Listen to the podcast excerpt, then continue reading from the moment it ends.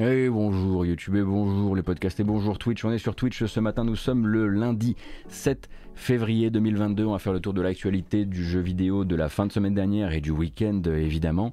Euh, on parlera, on aura l'occasion euh, évidemment de faire le tour des jeux qui vont sortir cette semaine, hein, puisque chaque lundi on essaie de pratiquer une sorte de calendrier des sorties de la semaine à venir. Donc ça, si vous nous regardez sur YouTube, il y a une version chapitrée qui vous permettra de regarder euh, cette partie-là en priorité, si c'est votre priorité.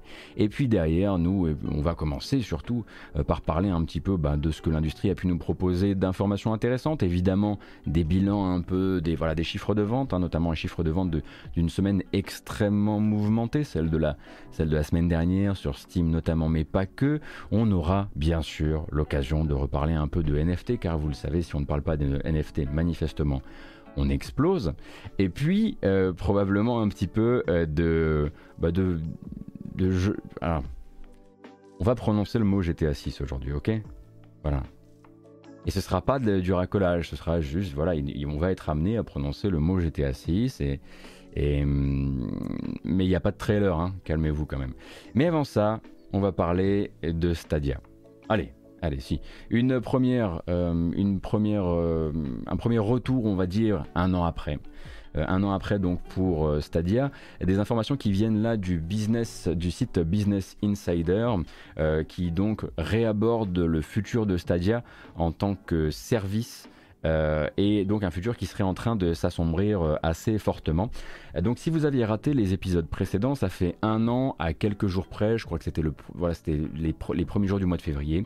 Euh, ça fait un an donc que Stadia Games, l'initiative de studio de développement de jeux exclusifs à la plateforme de cloud gaming Stadia, a fermé. Hein. ça, a notamment laissé pas mal euh, de développeurs sur le carreau dans la région de Montréal. Certains se sont regroupés, des chefs de projet, des cadres, notamment par exemple hein, pour monter Haven, le studio de Jed Raymond, qui était chef d'un des, euh, des studios Stadia Games et qui a monté donc sa boîte à Montréal, qui travaille maintenant avec Sony. Donc depuis, ça fait un an que Stadia entretient bon an mal an son catalogue, mais n'a plus effectivement cette promesse de pouvoir apporter des jeux exclusifs à sa plateforme, juste peut-être son engagement à essayer de sécuriser encore quelques deals de jeux vidéo indépendants ou moins indépendants. Et euh, grosso modo, bah, ça, fait, euh, euh, ça fait un an qu'on attend des nouvelles et qu'on attend que, que le, le, service soit débranché ou, ou comment dire, dégradé d'une quelconque manière pour, bah, pour traduire son, sa baisse en importance au sein, des, au sein des services proposés par Google. Et c'est vrai qu'il y avait cette rumeur, portée par plusieurs articles au fil des mois derniers, qui parlait de l'envie de Google de quand même réussir à sauvegarder ce qui pouvait l'être. Alors pas forcément l'abonnement, l'abonnement continue et effectivement voilà la plateforme existe toujours avec son catalogue de plus de 200 titres etc. Mais la partie technique des choses.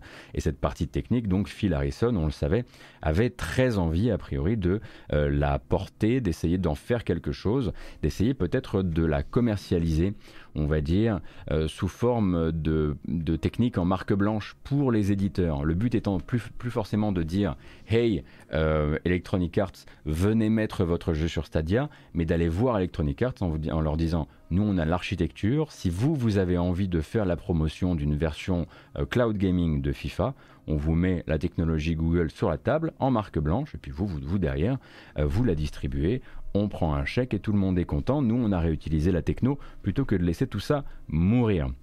Donc ça, c'est ce qui était un petit peu dans les projets euh, depuis, euh, un, certain temps. Donc devenir un partenaire technique des éditeurs.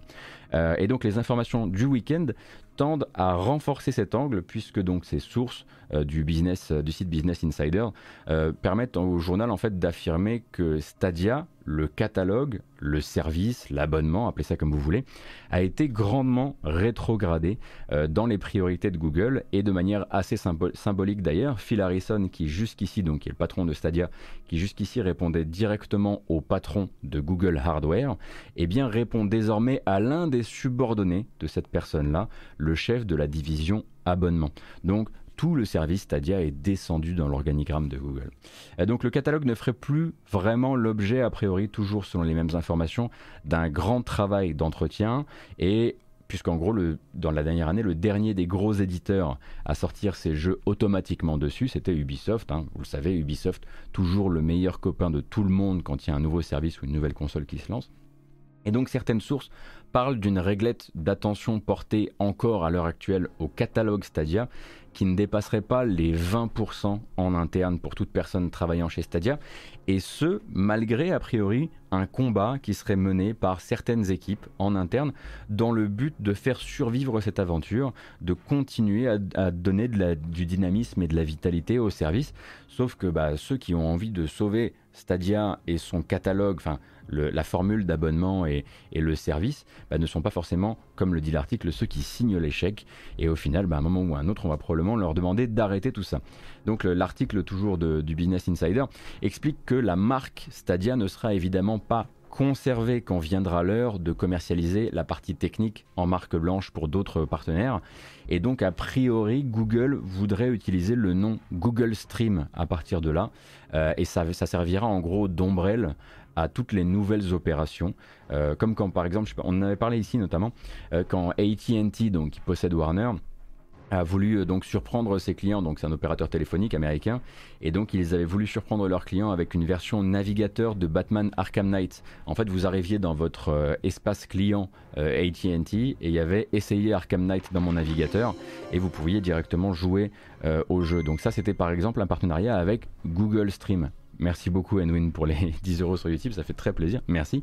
Euh, donc l'article révèle a priori euh, que Capcom euh, serait également en, discussion avec bah, Feu Stadia et appelons ça maintenant Google Stream euh, dans le but euh, de peut-être proposer des démos jouables de leur jeu en cloud gaming en utilisant la technologie de Google, mais pas sur la plateforme Stadia vraiment, hein, de manière complètement transparente pour l'utilisateur. C'est simplement Capcom qui dirait "Eh, au fait, allez sur cette URL, vous pouvez essayer Resident Evil Village." On embrasse Atomium, euh, euh, et, c'est gratuit. Et puis bon, bah, il y aura peut-être un petit logo euh, Google Stream en bas, mais c'est tout. Et justement, dans le même article, on apprend, en tout cas, l'article fait une révélation qui voudrait que, avant le rachat de Bungie par PlayStation, le développeur de Destiny ait été, qui était partenaire hein, de Stadia depuis longtemps, ait été en négociation avec Google dans le but de construire toute une architecture cloud gaming pour Destiny grâce à Google. Donc a priori, ils voulaient extraire le jeu de la, du service Stadia pour proposer vraiment dire voilà maintenant Destiny est disponible euh, à la fois euh, sur les consoles d'ancienne génération, sur les consoles de nouvelle génération, sur PC, mais désormais aussi une version jouable euh, dans votre navigateur. Et puis toujours avec le petit logo qui dirait oui c'est vrai que c'est Google qui fait, qui fait l'entremetteur, mais ça se passe pas sur Stadia. Et a priori bah, du coup ce genre de négociation hein, serait un peu passé à l'as au moment où Sony est arrivé avec ses gros sous.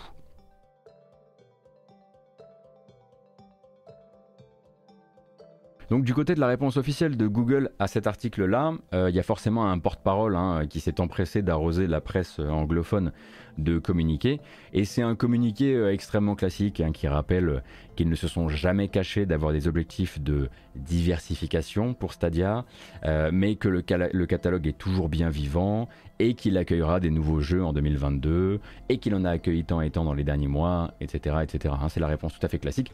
Euh, mais en gros, euh, euh, ce que ce genre de papier nous dit, c'est surtout de, bah, faire attention aux abonnements pourrait, auxquels on pourrait souscrire dans les temps à venir, dans la mesure où Stadia risque effectivement de perdre de plus en plus de, de vitalité. Stadia, l'abonnement, le catalogue risque de perdre de plus en plus de vitalité à mesure que les mois passent et probablement dans l'année. Hein, même le démenti de Google est un petit peu mou en vérité et on sent bien qu'il y a quand même de grandes chances que le service lui-même, euh, en dehors de la techno, ne passe pas forcément l'année 2022.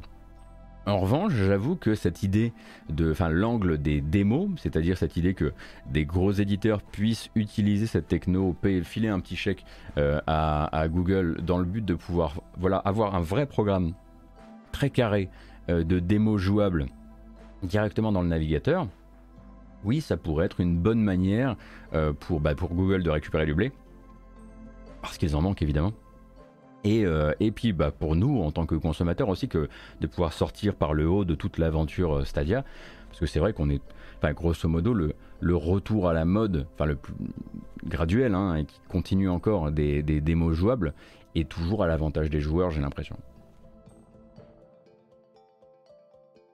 Et puis à côté de ça, il hein, faut savoir que euh, Google Stream, appelons-les comme ça désormais, enfin appelons la technologie Google Stream, euh, n'a pas prévu de rester juste captif dans le monde du jeu vidéo. Hein. cette même technologie, sans le logo Stadia, euh, est déjà utilisée par Lane Break. Et Lane Break, eh bien, c'est le premier jeu de la société de vélos d'appartement Peloton, oui je crois qu'elle s'appelle Peloton, donc ce sont des vélos d'appartement connectés. Et donc effectivement pour tous ces appareils qui veulent intégrer du jeu vidéo ou gamifier leur expérience mais qui ne peuvent pas embarquer le nécessaire en puissance, une solution de cloud gaming peut être une bonne manière bah, de faire entrer des jeux ah, bah, voilà, un peu plus jolis à regarder, un peu plus intéressants euh, dans de petits appareils. Et puis bah, j'imagine que les chèques doivent pas être trop dégueulasses parce que je crois que Peloton c'est une marque, euh, une marque qui distribue euh, plutôt bien en ce moment d'un point de vue des, des vélos, des vélos d'appartement. Et donc voilà, hein, la technologie Stadia elle sert aussi à gamifier actuellement l'expérience de gens qui sont en train de pédaler avec avec des, voilà, avec des rendus 3D futuristes, des, Peloton est un peu en difficulté en fait. Ah, d'accord, madingue. C'est très coté, me dit Théo zombie, et ils sont un peu en difficulté. Bon bah, en tout cas, Google a réussi à prendre son chécos avant que ça, avant que ça ne parte en torche. Toujours le même problème nous euh, concernant le cloud, la connexion internet. Ah bah oui, oui, c'est oui, la base du truc. Mais bon, là, on parle d'appareils connectés, littéralement. Donc,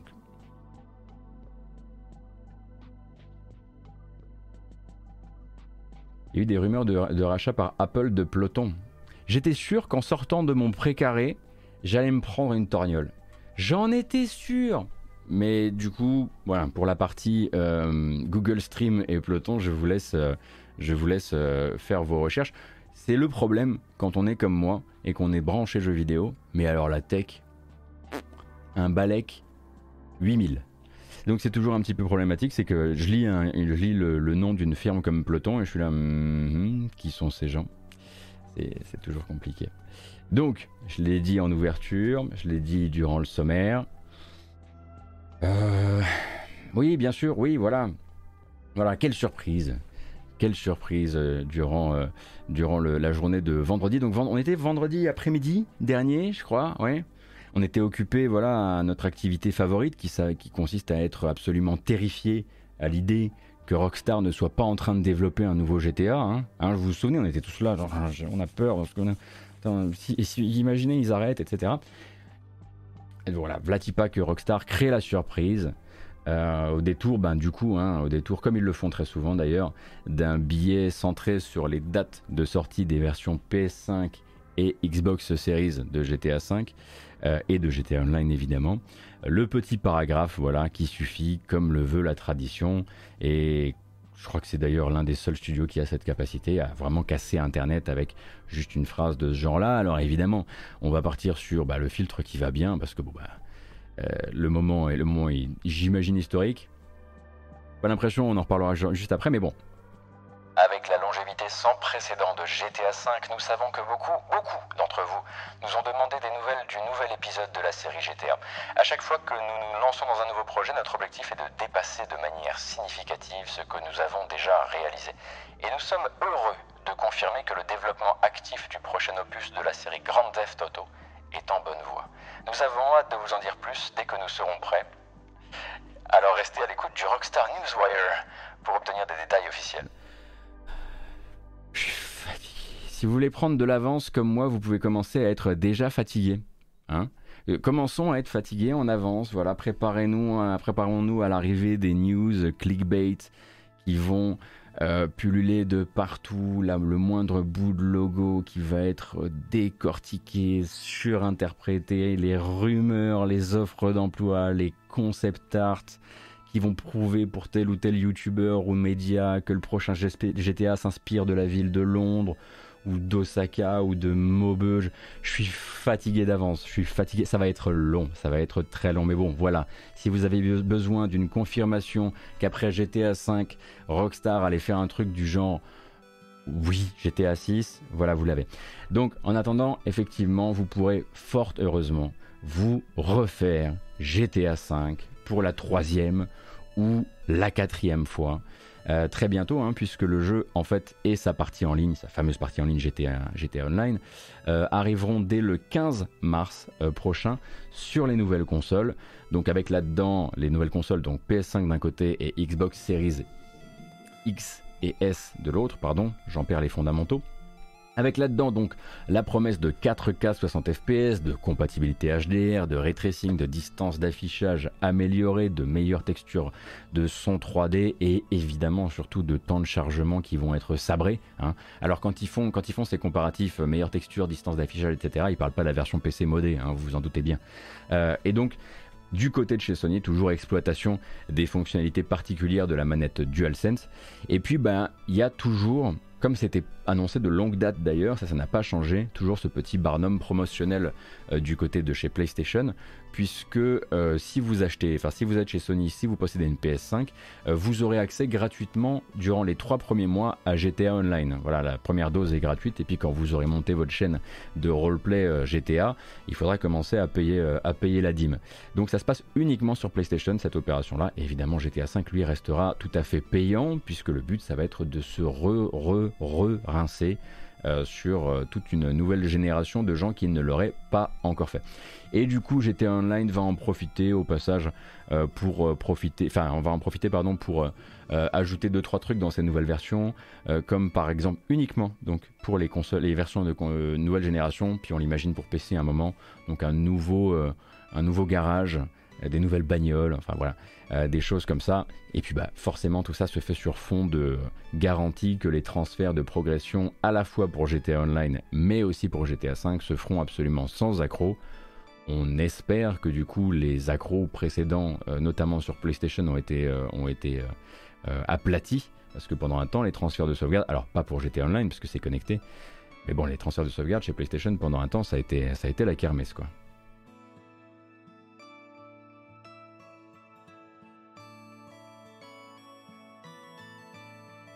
Mais j'aime bien en fait leur communiqué qui commence littéralement par avec la longévité sans précédent de GTA V.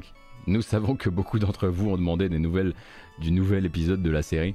C'est vraiment genre c'est même pas même pas une sorte de manière de c'est plus une manière de dire on s'est mis dans une situation de, succès tel que on pourrait tout à fait arrêter maintenant et vous dire qu'on va juste faire GTA 5, euh, GTA Online 2 et on comprend que vous soyez vous euh, inquiet et donc non non, on va quand même continuer à vous faire des euh, à vous faire des GTA euh, canon euh, solo scénarisés et tout le bordel quoi. Merci beaucoup Bougon, Bougon Macabre, et non pas Boucon, Bougon Macabre pour les 10 mois, merci beaucoup. Et euh, également pour les 9 mois. Est-ce qu'il prépare pas aussi l'annonce d'un GTA mobile? Bah, Je pense que de toute façon là il risque, enfin je, je pense pas que quand ils communiqueront véritablement sur un GTA, ils, communiqueront sur un seul GTA, effectivement. Je pense que là, cette fois-ci, du coup, ça sera, voilà, ça sera un tout. Ça parlera déjà de la partie, de la partie online. Euh, euh, et, ça parlera très probablement aussi de comment la partie online, ils vont, à mon avis, essayer de la pousser à un maximum d'endroits différents.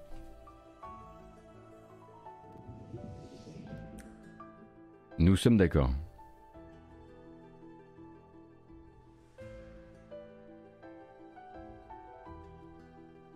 Est-ce qu'il faudra porter un masque dans les bâtiments? Est-ce que effectivement plus, euh, plus de fiction ne pourrait pas effectivement euh, comment dire accepter accepter les changements euh, de ces derniers Oh là là, GTA 6 ça va être un ça va être un jeu anti-masque. je plaisante évidemment. Mais donc voilà, euh, vous avez, euh, avez euh, l'information qui évidemment a permis à beaucoup, de, à beaucoup de sites de faire un peu de clic ce week-end. Et si vous en manquiez, parce qu'effectivement vous pourriez avoir envie, la mission spéciale NFT, ah mais c'est clair, c'est clair que la mission spéciale NFT dans GTA elle sera là. Ça c'est mais évident de chez évident. Et donc si vous aviez effectivement besoin, si, on manquait de clickbait, hein, presque j'aurais dû le mettre dans le titre du stream, ça aurait été beaucoup plus, euh, euh, comment dire, ça aurait été beaucoup plus efficace pour tout le monde.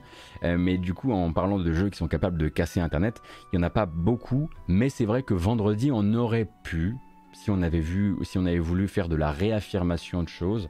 parler du fait que dans le bilan financier de Nintendo, euh, eh bien, il y a cette partie qui est dédiée aux jeux, euh, aux jeux à venir et aux jeux prévus dans l'année à venir.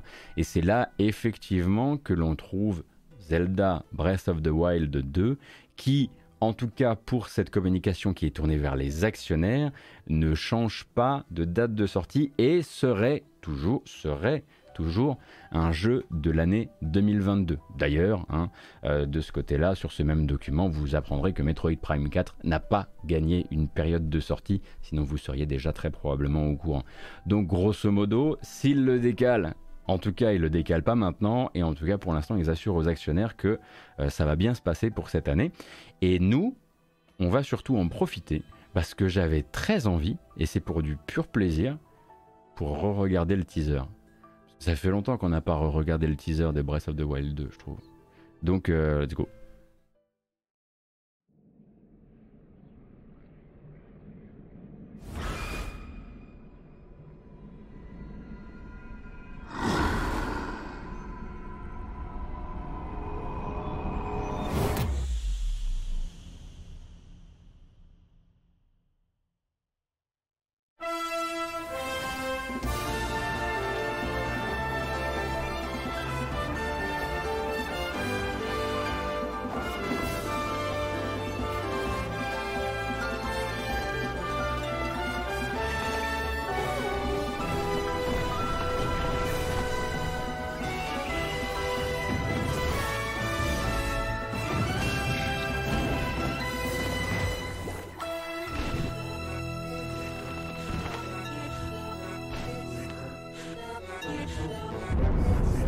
Voilà, parfois je trouve qu'il est important de se rappeler que peut-être que ce jeu va sortir cette année. C'est important pour le moral, je trouve.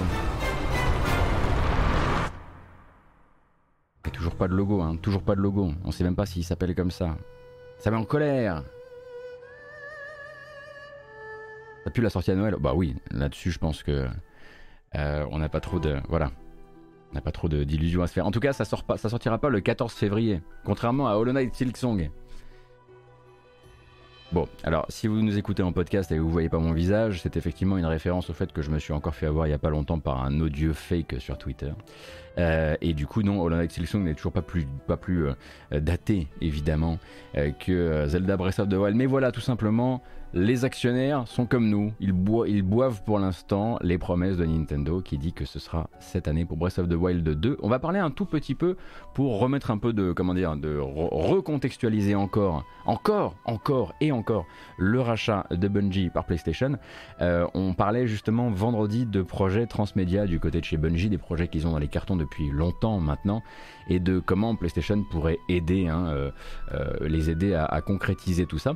Et justement, ce le Destiny Bulletin, ça ne s'invente pas, euh, partageait une info repérée a priori sur LinkedIn, si j'ai bien compris. Donc Bungie a récemment verrouillé donc l'embauche d'un certain Derek Tsai. Alors moi, je ne sais pas qui est Derek Tsai, mais du coup, j'ai cherché un petit peu. Et il s'agit donc d'un vétéran du monde de l'animation et du jeu vidéo qui est passé par Universal, Disney, Marvel, Crystal Dynamics il y a une dizaine d'années et assez rapidement, et plus récemment, il était chez Riot Games et il a passé donc deux ans chez Riot Games en tant que producteur puis réalisateur des courts-métrages d'animation destinés donc à faire la promotion de personnages et d'événements dans les franchises League of Legends et Legends of Runeterra. Donc euh, voilà, quand Derek Tsai on l'appelle pour faire de, euh, l'animation euh, de l'animation promotionnelle pour des univers de jeux vidéo, il a un peu de bagage quand même. Donc lui a commencé chez Bungie début janvier 2022 du coup comme, et là c'est vrai que le titre claque un petit peu, responsable du développement du Destiny Universe Transmedia, qui va couvrir à la fois film, euh, télévision, animation et littérature. Donc voilà, tout ce qui est extension de l'univers de Destiny et également un des autres euh, puisque justement au micro de Games Industry, le boss euh, de, de, de, Bungie, qui s'appelle Pete Parsons, oui c'est Pete Parsons, voilà, avait cette citation où il disait, et là je vais pas mettre le filtre parce que j'ai l'impression qu'il est un peu pété ce matin, difficile de ne pas être bluffé par les réussites de Sony, certes en matière de plateforme de jeu et de construction d'une famille de studios parmi les meilleurs du monde, mais aussi comme l'une des plus grandes entreprises du monde en matière d'entertainment, nous voyons une opportunité unique de construire pas juste pour Destiny, on ne travaille d'ailleurs pas que sur Destiny, mais construire de grandes, de grandes expériences interactives et ensuite les explorer autrement. Donc évidemment de ce côté-là, euh, c'est Derek Tsai, un ancien de chez Riot, qui va venir porter tout ça et très probablement voilà, établir un plan sur un certain nombre d'années qui utilisera peut-être une partie de la puissance de frappe, euh, on va dire entertainment euh, et audio, audiovisuel de, Sony. Donc voilà, une embauche qui va aussi dans ce sens et qui est toute jeune puisqu'elle date du début du mois de janvier, à une époque où il était déjà très clair pour Bungie qu'il faisait partie de l'empire Sony.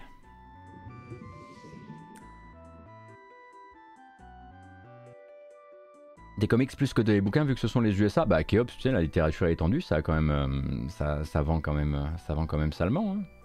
alors des comics aussi j'imagine hein, quand je dis quand je dis bouquin enfin euh, bouquin comics euh, je mets tout dans le même tout dans le même sac pour le besoin de cette présentation évidemment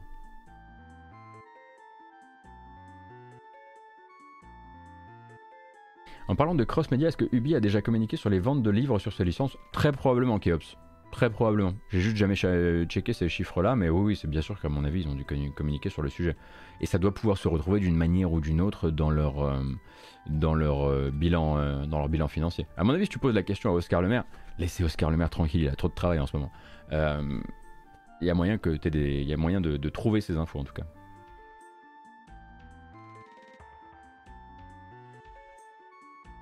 Voilà donc pour Bungie. Et on va parler, du coup, un petit peu de NFT.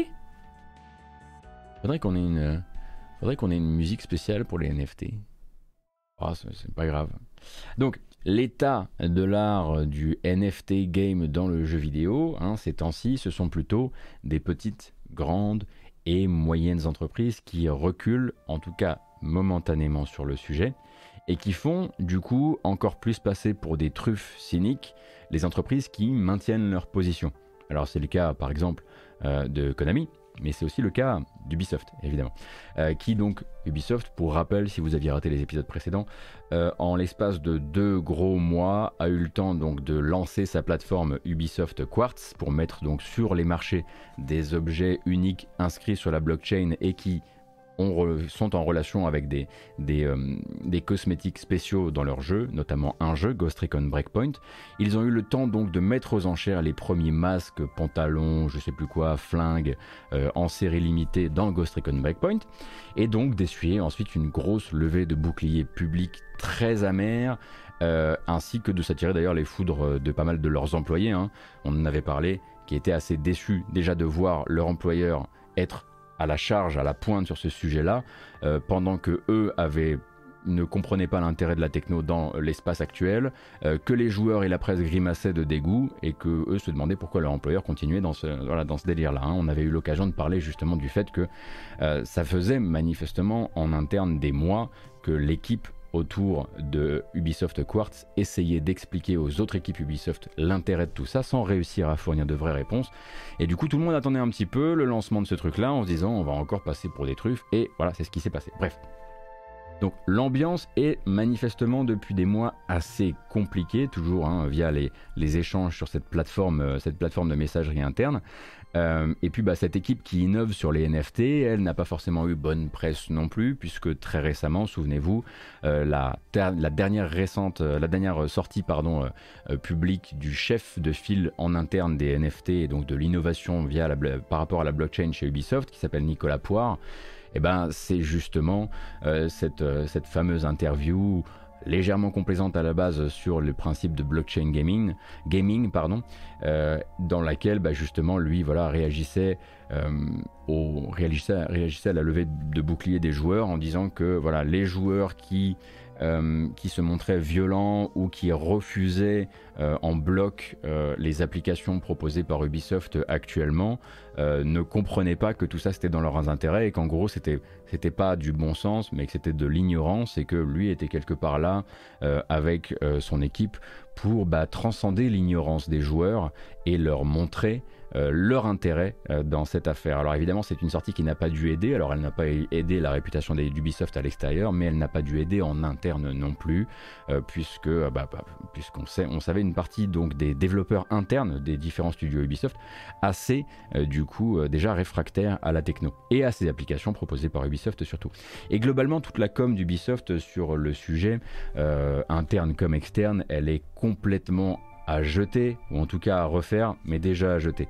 En revanche, le dernier rebondissement, c'est probablement le plus merveilleux. Donc, selon certaines sources, certains développeurs notamment qui travaillent sur la série Ghost Recon, euh, bah, la première franchise d'Ubisoft qui a reçu justement des NFT, euh, bah, c'est la série, euh, c'est la série Ghost Recon hein, via Breakpoint.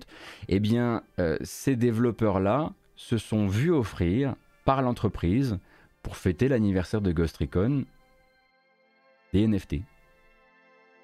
Des foutus NFT, quoi. Voilà. Donc c'est un article de Kotaku qui relate ça.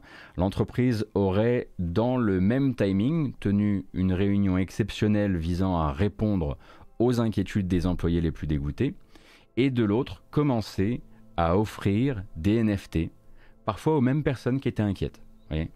Euh, donc tout le monde, a priori, tous les gens qui ont travaillé sur la série Ghost Recon se sont vus proposer une casquette anniversaire virtuelle à porter en jeu, un jeu dans lequel ils, y vont plus, hein, ils ont bossé dessus pendant des années. Euh, et pour ça, tout ce qu'ils avaient à faire, eh ben, c'était d'ouvrir un petit portefeuille de crypto-monnaie pour recevoir leur joli cadeau. Alors imaginez un peu, voilà, votre employeur est en train d'essayer de vendre des trucs à l'extérieur et il vous dit, pour vous récompenser de votre temps passé sur cette série, euh, tout ce que tu as à faire, tout ce que tu as à faire, c'est ouvrir un petit portefeuille de crypto. Tu verras, c'est fait en deux minutes.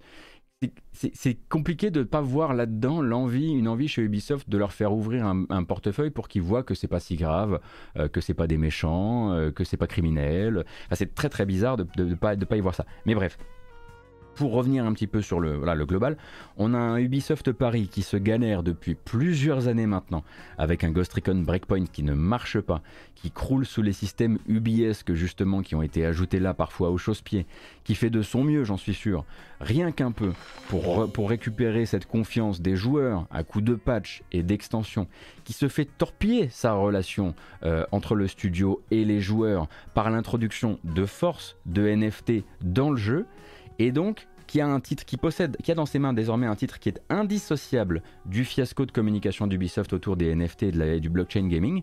Et la réponse d'Ubisoft vis-à-vis de ces gens dont ils ont torpillé les derniers espoirs de sauver le projet, c'est de leur offrir un NFT. Je trouve ça incroyable. Je pense sincèrement qu'il n'y a plus que des robots en haut de l'édifice Ubisoft. Je ne vois que ça. C'est pas possible, c'est pas possible en fait d'être à ce point incapable, activement incapable de sentir l'ambiance d'un moment, de sentir l'ambiance au sein de ses équipes et de se dire c'est pas le moment. C'est fou, c'est on dirait que c'est vraiment c'est on dirait que c'est actif quoi. Et donc du côté de la team Quartz, donc la team qui justement essaie de propulser ces nouvelles initiatives au sein d'Ubisoft, il semblerait, euh, toujours selon les infos de Kotaku, euh, que les capitaines aient de plus en plus de mal à tenir en respect justement les doutes et la défiance de leur propre équipe. Donc un certains éléments et qui, avaient bossé, qui ont bossé a priori pendant plusieurs années sur la percée d'Ubisoft vers la blockchain commenceraient a priori euh, par à manifester de l'inquiétude et à s'inquiéter du manque de réponse justement, entre autres de Nicolas Poire, à un certain nombre de questions fondamentales qui devaient être euh, éclaircies avant l'arrivée euh, de tout ça sur la partie publique des choses. Donc comme celle par exemple de l'interopérabilité des jetons entre les jeux, donc l'idée que vous achetiez un jeton qui veuille, qui veuille dire ça dans tel jeu, mais qui un jour puisse vouloir dire ça dans un autre jeu.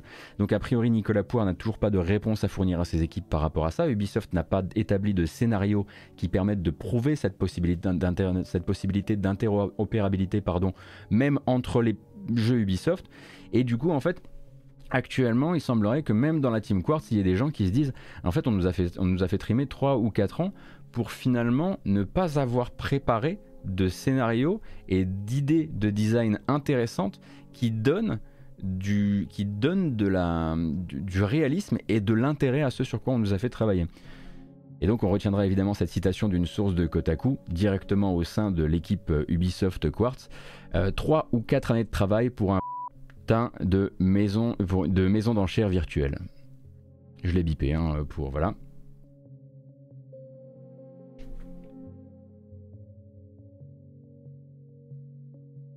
Donc a priori, euh, il y a du voilà.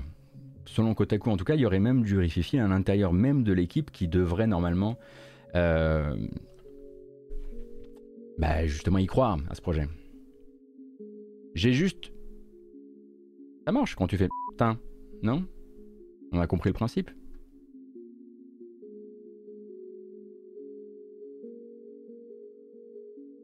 de rattraper un peu vos réactions évidemment.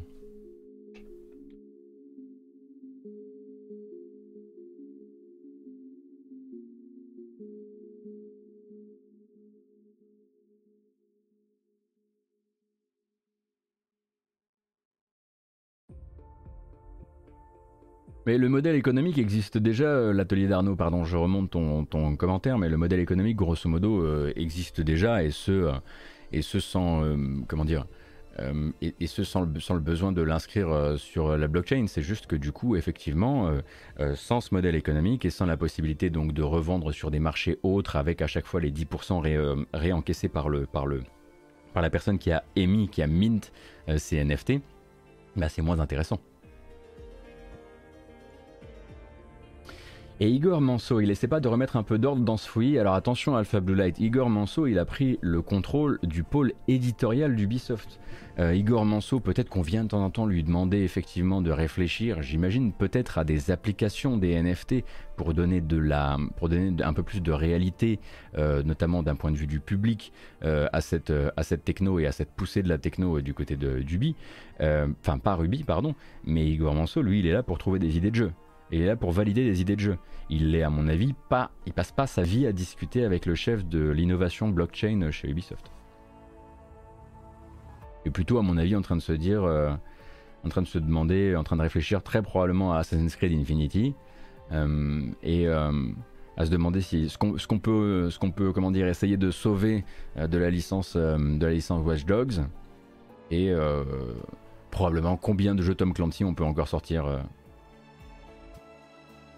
dans, dans les 5 ans à venir. Quoi.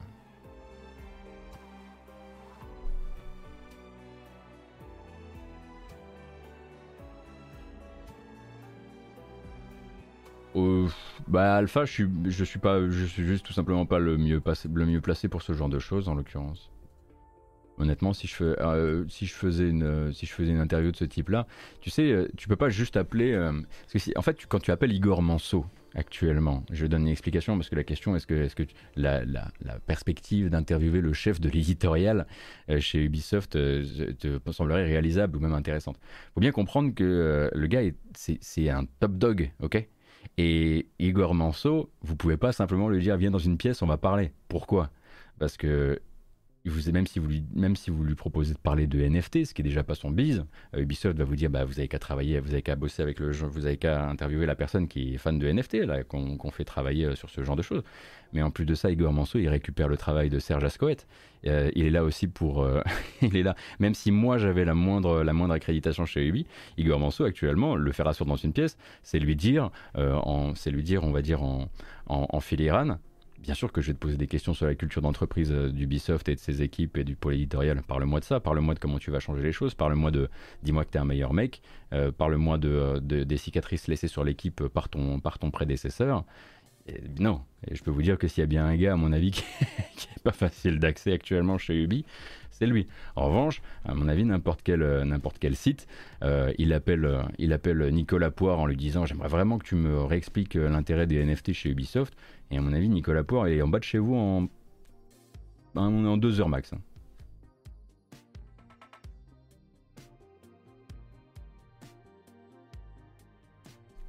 Atomium, Atomium. Et bon, euh, alors pour information, euh, poire, parce que vous faites la blague depuis tout à l'heure, ça ne s'écrit pas poire, P-O-I-R-E, mais P-O-U-A-R-D. Et eh oui, voilà, c'est mieux, hein, parce que vu que vous êtes sur un, le, jeu de mots unique, euh, un jeu de mots pour les gouverner tous depuis tout à l'heure, c'est mieux si c'est dit. Voilà. Et d'ailleurs, dans le même ordre d'idée, ce week-end, c'était l'occasion pour itch.io de se positionner sur le sujet. Et il y avait Brie Larson aussi qui s'est positionné sur la NFT, mais bon, ça c'est une autre affaire. itch.io, c'est ce qui nous intéresse, que c'est dans le jeu vidéo. disent que c'est des arnaques et que jamais ils tromperont là-dedans. Voilà. Voilà. Je dis, voilà, it's a scam. Et grosso modo, il y a euh, une petite prise de parole derrière pour dire évidemment, évidemment que itch.io, on va pas aller tremper là-dedans, on n'est pas complètement idiot. Euh, on voit un peu, voilà, des gens qui simplement juste ouvrent une porte et disent non. Même si on s'est déjà posé la question, non, clairement pas avec les gens avec qui on travaille, pas avec voilà le type de développeur euh, qu'on met en avant, ça n'a pas de sens. Et Team 17, est-ce qu'ils ont définitivement laissé tomber? Alors Oui, tout à fait, ils ont. Alors, ils ont dit qu'ils prenaient la décision de s'éloigner du NFT space, donc grosso modo du domaine des NFT.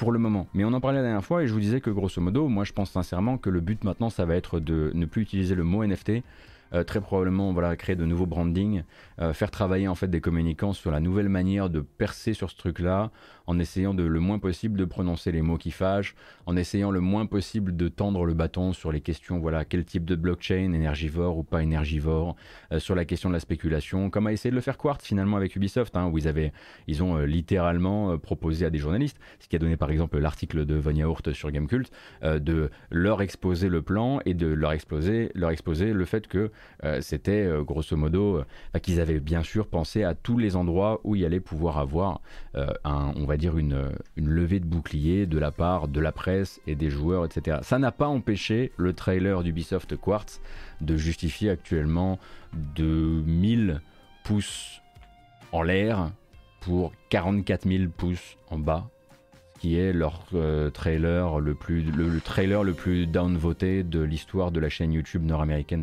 de, Ubisoft.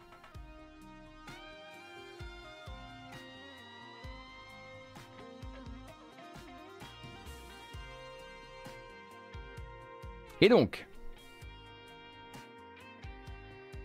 de meilleures nouvelles.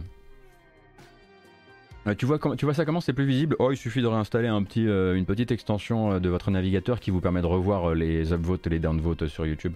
En fait, ils sont juste cachés d'un point de vue, ils sont juste cachés d'un point de vue de, la vue web, mais l'information est toujours là. Moi, ça me sert, notamment pour cette très jolie petite vidéo sur Sifu. Vous avez vu on en parle. Comme je disais, on termine d'abord la VOD, on la, on la passera pour les gens qui ont envie de rester en ligne euh, tout à l'heure. Bref, 5 euh, millions pour It Takes Two. Voilà, ça c'est une information qui a du sens. Donc le très fameux It Takes Two, donc meilleur jeu de l'année aux Game Awards, mais aussi détenteur en tout et pour tout euh, du plus grand nombre de récompenses euh, attribuées par la presse, donc de la récompense la plus prestigieuse. Il me semble qu'il a, 80, il a reçu 80 trophées du meilleur jeu de l'année euh, par la presse l'an dernier.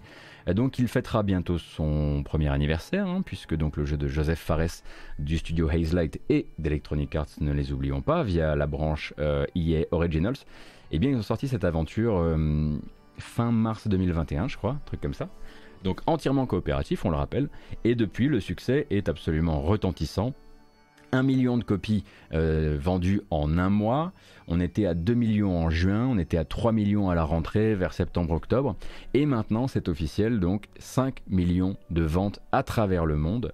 Euh, ce qui doit commencer à sacrément chatouiller Electronic Arts. Hein. Vous savez qu'Electronic Arts, ils sont plutôt à rebours, enfin, ils sont plutôt en réaction par rapport, euh, par rapport aux, tendances. par exemple, voilà, ils ont redécouvert le jeu solo avec, avec Star Wars Jedi Fallen Order. Et euh, effectivement, là, quand on commence à taper les 5 millions, ils doivent commencer à se dire Attendez, il a coûté combien ce, petit truc là Ah oui, parce que là, c'est quand même, quand même pas mal du tout. Hein euh, donc, euh, est-ce qu'on peut s'attendre à une résurgence d'une quelconque manière de jeu coopératif chez Electronic Arts? Je ne sais pas, mais il y a quand même des chances que leur relation avec Hazelight se verrouille encore un peu plus.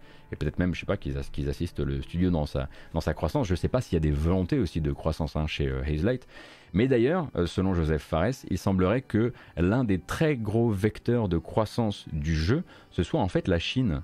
Euh, et il était, euh, il était dans un podcast qui s'appelle Minmax fin décembre, ça c'est une info que j'ai via les news de Gamecult, et il disait que 50% des joueurs de Hit Takes Two seraient en fait basés en Chine. Donc un très très gros succès qui, pour le coup, bah, même d'un point de vue culturel, etc., a résonné là-bas et a permis de, et a permis de démultiplier les ventes. quoi. C'était déjà Electronic Arts derrière les Unravel, bien sûr, bien sûr, euh, Ouais, ouais, ouais.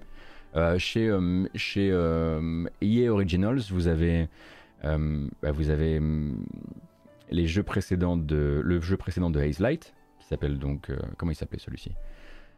Truc en prison, là, qui était vraiment pas bien pour le coup, enfin, vraiment pas top. et, et A Way Out, merci. Et tu as les Unravel, et t'en as quelques autres aussi, ouais. Il y avait fait aussi chez eux. Et of Solitude, beaucoup moins grand public celui-ci.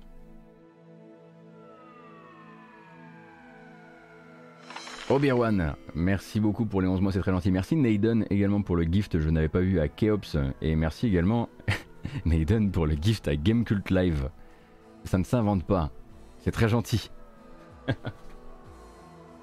Et tant qu'on est justement. Ah oui, Brother, c'était déjà un, un original? Peut-être que c'était encore juste sous l'égide Electronic Arts classique.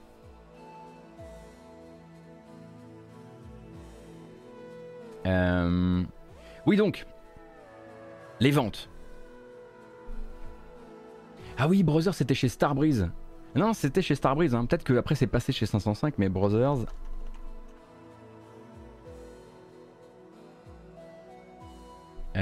Et oui, récemment Lost in Random, qui n'a pas fait grand bruit alors qu'il avait l'air sympathique. Moi j'avais fait juste la preview.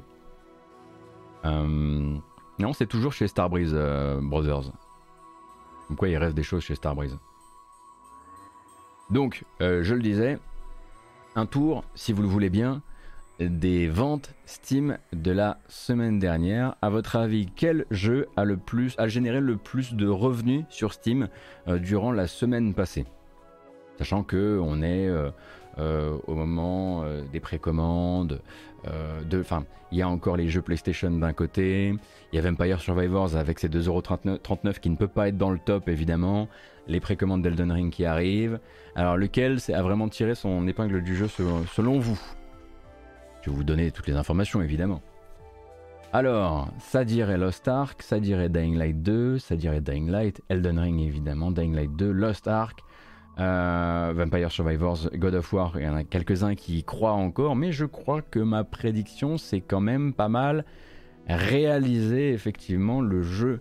Après avoir tenu hein, comme des beaux diables, c'est vrai, euh, pendant plusieurs semaines, trois semaines de suite, euh, God of War et Monster Hunter Rise sont restés sur le top Steam, hein, sur le début de l'année, et bien désormais le règne, en tout cas pour l'instant, est clairement, très très clairement, à Dying Light 2. Donc Dying Light 2, alors je vous explique un petit peu le pourquoi du comment, pourquoi on se retrouve dans une situation pareille. Vous avez donc trois versions de Dying Light 2 et d'un point de vue de l'API de Steam, les versions en, les versions de précommande ne peuvent pas être jointes à celles des versions achetées après la sortie, ce qui nous donne en fait 6 items Dying Light 2 et qui sont bah, dans les 7 premiers euh, du podium, euh, puisque donc euh, Dying Light est en première, en deuxième, en troisième, en cinquième et en septième position. Euh, là-dedans vient s'insérer quand même un Lost Ark qui, malgré les années, a réussi avec son Founders Pack euh, grâce donc à Amazon Games et donc, je le rappelle, le MMORPG de, Smilegate à venir s'insérer en quatrième position. Il était huitième la semaine dernière.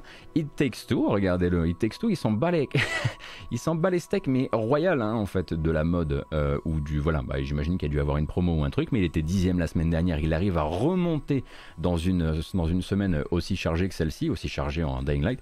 Et puis un Elden Ring, la précommande, quatrième la semaine dernière, sixième cette fois-ci. Total War Warhammer également qui descend, mais ça aussi c'est de la Total War Warhammer 3, c'est de la précommande.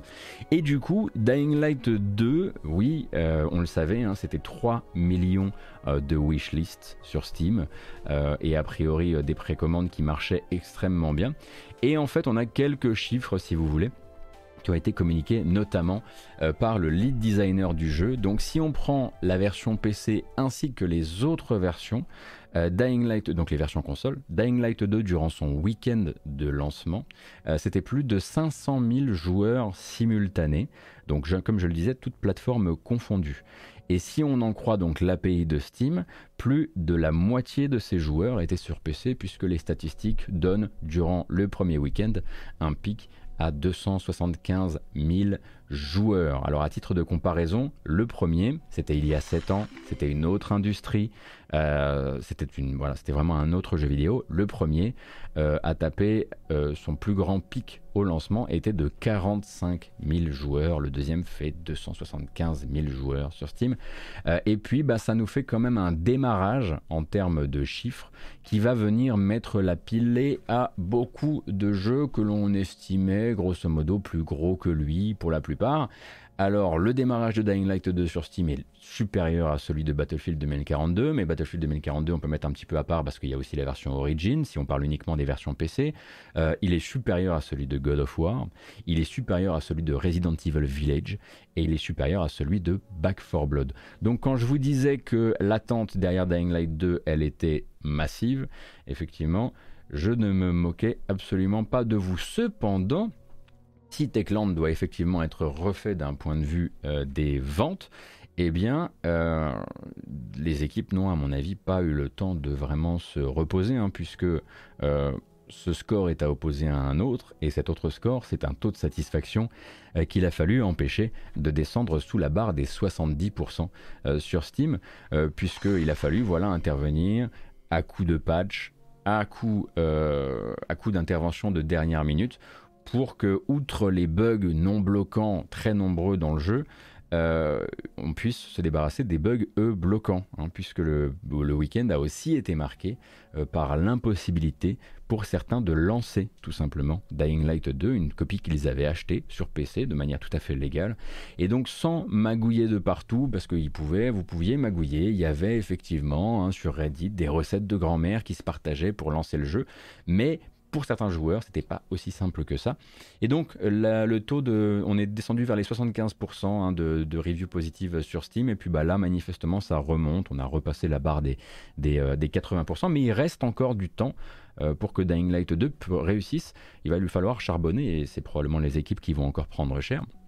Parce que euh, Dying Light 1 avait fait un démarrage compliqué, lui aussi, hein, d'un point de vue de la finition, surtout du jeu. mais est désormais un standard bah, pour Techland. Après, ils sortent pas des jeux tous les, voilà, tous les, deux ans, hein. mais est un standard dans la mesure où, entre les patchs et les sorties d'extensions, qu'elles soient gratuites ou payantes, le jeu actuellement sur Steam, il est à 95% de satisfaction. Et on imagine qu'il doit y avoir des cadres chez Techland qui sont là en train de se dire on ne peut pas laisser Dying Light 2 à 80% euh, si euh, 7 ans plus tard son, euh, son aïeul, lui, est à 95%. Donc effectivement un démarrage extrêmement compliqué, mais la thune, elle, elle est là. Et on rappelle que la thune, elle est là surtout dans les poches de Techland, puisque Techland est éditeur de son propre jeu. À la distribution, certes, ils sont assistés euh, par Core Media, Coach Media, Coq Media, comme ça vous avez toutes les versions, mais d'un point de vue vraiment sur tout ce qui est euh, dématérialisé, euh, c'est eux qui, c'est eux qui éditent et tout l'argent va directement dans la poche à Techland, comme dirait l'autre. Donc voilà, vraiment un très très très gros lancement pour le studio et puis bah, des chiffres absolument, euh, des chiffres de fréquentation euh, absolument délirants.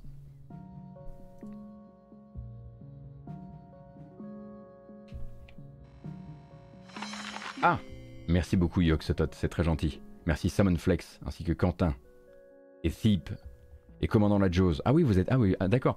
Donc vous, en fait, vous. D'accord. J'avais pas vu, moi. J'étais dans mes. Merci beaucoup pour le soutien, ça fait super plaisir. Merci.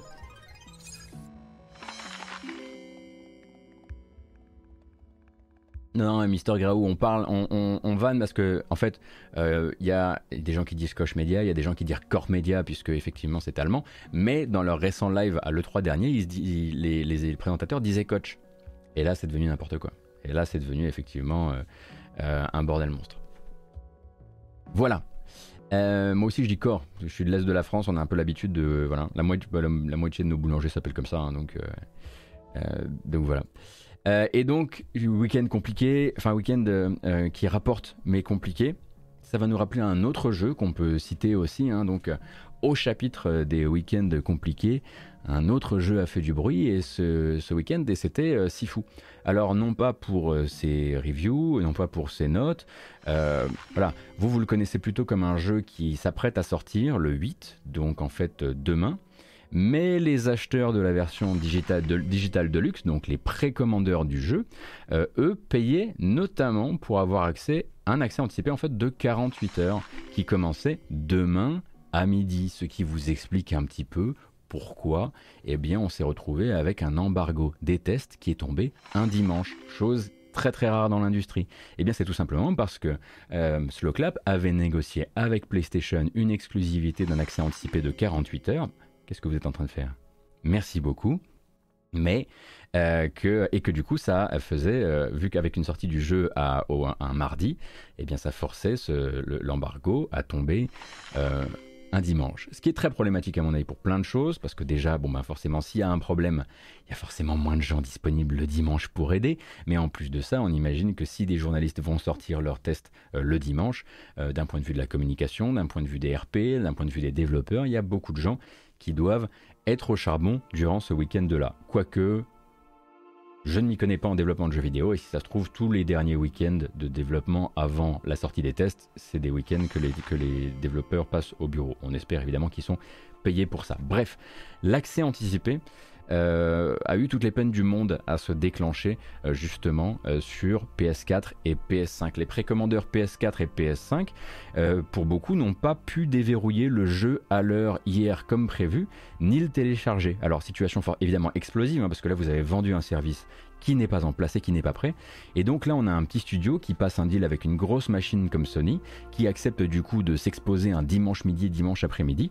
Et puis ben, Sony qui devient un petit peu euh, l'artisan de l'ombre du crash, pendant que bah, la partie, euh, on va dire la vitrine, eh ben, c'est Slowclap qui s'en occupe. Donc forcément, il y avait beaucoup d'acheteurs extrêmement remontés, euh, qui étaient, et donc un Slowclap qui était en train d'essayer de temporiser dans tous les sens sur les réseaux sociaux. Euh, pendant que derrière ils essayaient bah, de joindre euh, les gens du PlayStation Store dans le but de réparer le problème. Alors ça a donné lieu à des situations assez compliquées, euh, forcément très gênantes pour le studio, puisqu'il a d'abord fallu assurer que les soucis étaient réparés. Et puis, et donc que tout le monde pouvait accéder à l'accès anticipé qu'il avait payé. Hein. En gros, c'est la Digital Deluxe. Euh, vous payez 10 euros en plus. Vous avez la bande originale du jeu et notamment surtout cet accès à Sifu deux, jours à l'avance. Et, ensuite, quand ils ont annoncé à tout le monde euh, que euh, les soucis étaient réglés, ils se sont retrouvés avec un Reddit qui s'est réenflammé une seconde fois en disant Je suis désolé, mais j'arrive toujours pas à accéder au jeu et j'ai quand même payé pour ça. Et ça a fini avec des tweets un peu, comment dire, qui la foutent toujours un peu mal à base de euh, la console, euh, puis euh, lancer le jeu depuis la bibliothèque, et pour que l'activation, pour que l'activation passe. Donc forcément un petit fiasco d'image pour le jeu, notamment, enfin d'image conso, on va dire, pour le jeu. Et euh, alors le studio a déjà communiqué un peu sur ce ratage et sur son, intention pardon, d'offrir une compensation exclusive à toute personne ayant souffert du souci et du coup n'ayant pas pu profiter de l'avantage qu'il avait payé. Et bon, l'image, elle est voilà déjà finalement un peu, euh, euh, elle est un peu là. On est quand même, on s'est retrouvé avec une après-midi. Mais qu'est-ce que vous êtes en train de faire? Vous êtes en train de casser le stream en fait. D'accord, merci beaucoup. On s'est retrouvé avec une image de marque qui en gros disait j'ai payé pour, enfin moi en l'occurrence j'ai reçu une clé donc je vais pas parler voilà euh, le consommateur a payé une digitale de luxe 10 euros de plus se retrouve dans une situation où il se pointe sur Twitch le dimanche à midi, voit des organes de presse et des influenceurs qui ont reçu une clé presse, une clé donc de test, en train de jouer à un jeu auquel eux n'ont pas accès parce que alors qu'ils ont payé. Donc forcément, ça faisait un week-end un peu bon. Il y a quelques oreilles qui ont dû euh, euh, qui ont dû chauffer. Évidemment, ça restera pas probablement dans le temps. C'est comme le dit le chat, euh, je suis assez d'accord. C'est un truc qui sera oublié dans, euh, quelques temps. Et tout le monde n'a pas encore accès hein, au jeu d'ailleurs, je crois. Et puis il faut pas oublier que beaucoup de gens qui avaient accès au jeu, parce que j'ai lu aussi beaucoup de gens qui disaient mais c'est pas grave, c'est 15 jours sur les deux jours d'accès anticipé. Bon déjà vous savez que moi je suis pas là pour les précommandes ni quoi que ce soit, mais en l'occurrence bah, il y a beaucoup de gens qui espéraient justement bah, cet accès anticipé pour pouvoir en profiter le dimanche. Euh, parce que le lundi il taffe en fait. Donc l'intérêt pour beaucoup, à mon avis, l'accès anticipé le lundi, ça, ça n'avait pas, ça avait beaucoup moins d'intérêt, j'imagine. Bref, voilà, donc ça, ça a tourné un petit peu euh, au vinaigre et c'est pas la première fois, en l'occurrence, euh, qu'un studio fait l'erreur de tenter voilà cette, idée de, l'accès anticipé de deux jours par précommande. Je crois qu'on avait déjà eu ça. Electronic Arts a fait ça beaucoup beaucoup. Euh, ça me rappelle par exemple celui de Star Wars Battlefront 2 qui était, je crois, pas très heureux d'un point de vue technique également. Enfin bon, voilà. Donc ça c'était l'information. Et puis l'autre information, c'est Sifu, mon avis sur le sujet, on en parlera tout à l'heure si vous voulez. Euh, de, manière, euh, de manière générale, je pense que beaucoup de choses ont déjà été dites sur le jeu, et c'est très intéressant parce qu'il y a plein, plein, plein de gens qui s'accordent à dire que le jeu est ainsi, mais ils en tirent tout à fait des, des conclusions différentes selon le type de gens qu'ils sont.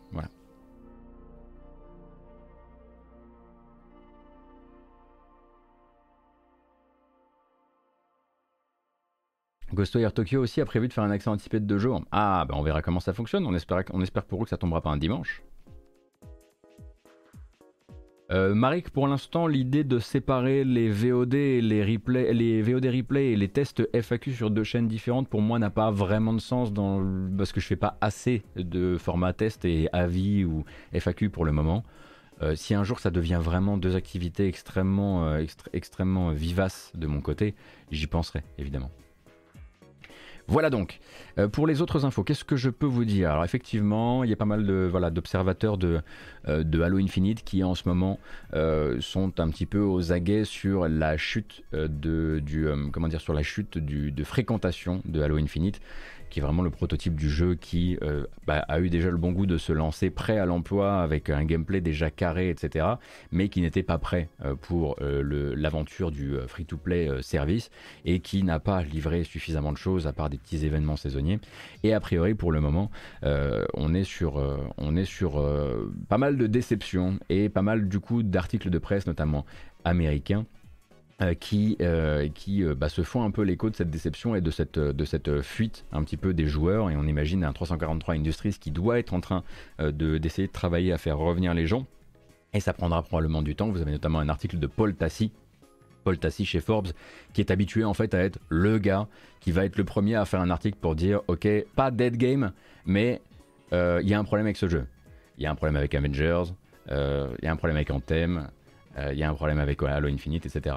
Alors attention, je parle bien du multijoueur de Halo Infinite, le multijoueur free-to-play, donc ça n'a rien à voir avec la coop et le mode Forge, en l'occurrence Activate, je parle vraiment de la partie multijoueur.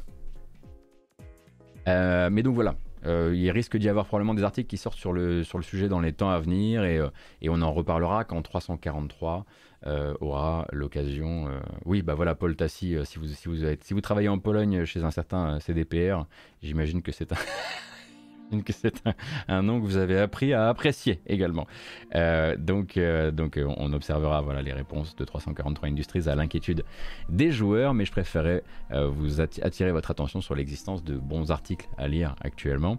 Alors le problème c'est que j'en ai lu qu'un seul sur les deux, donc pour l'instant en fait je ne, vais pas, je ne vais pas vous sortir les meilleurs morceaux, je vais simplement vous dire que si vous avez envie de lire des choses très bien faites à, propos, à propos de l'industrie du jeu vidéo, vous avez d'un côté la dernière enquête de Virgile sur Game culte, Virgile le rouge, on peut le dire, euh, qui sur Gamecult vient de publier, enfin a publié en toute fin de semaine dernière, vendredi, euh, après, euh, après la dernière sur la fermeture de Blizzard Versailles, son enquête sur Micromania Zing et donc sur ce projet de fermeture de magasins et donc sur les pressions commerciales qu'il y a derrière et puis sur les pressions sur les équipes. Il a, il a recueilli en fait les, les, témoignages de beaucoup de personnes proches de ces dossiers-là. Et donc si vous avez, voilà, si vous avez un intérêt dans ce qui se passe actuellement autour de, Micromania.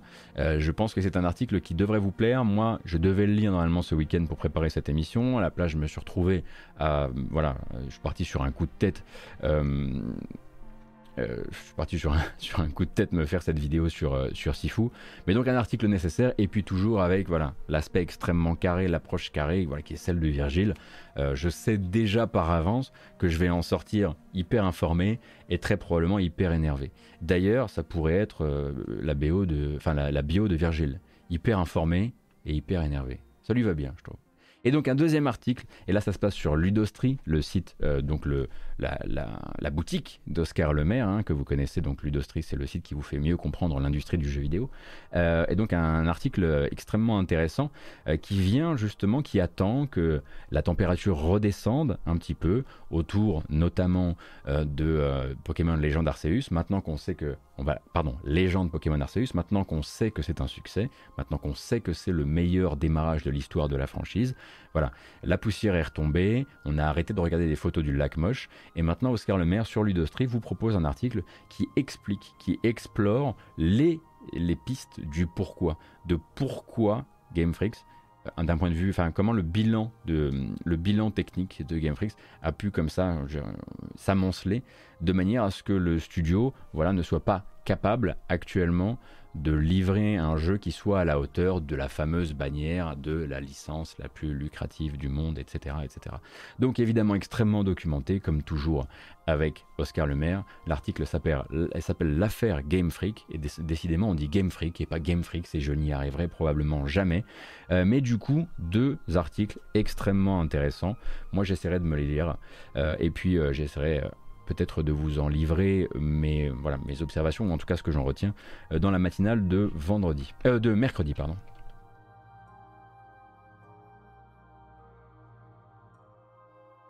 Voilà pour nous. Et avant que l'on embraye sur toutes les sorties de la semaine et avant que l'on embraye sur la bamboche, il me vient quand même l'envie de remercier l'hallucinant nombre de personnes qui ont décidé de casser le stream pendant que j'étais en plein dans mes explications. Donc merci beaucoup Anelos, Asplenic, euh, merci également Liam, merci Phil Cosmos, Battle Benny, Activat, Jackal, Garduk, Tsutenkyo, Valokar, Kalimanudo, Le Bartok, Manat, Yakiral, Mescaline. Ah oui, vous êtes parti, d'accord, vous êtes... Euh, vous, vous, de 500 là quand même. Yoxotot, Semonflex, Quentin HB, Sip encore une fois. Merci infiniment pour le soutien, ça fait extrêmement plaisir. Et donc, je le disais, euh, alors oui, moi je veux bien célébrer des trucs, je veux bien écouter du bon son, mais je veux la bonne musique cette fois.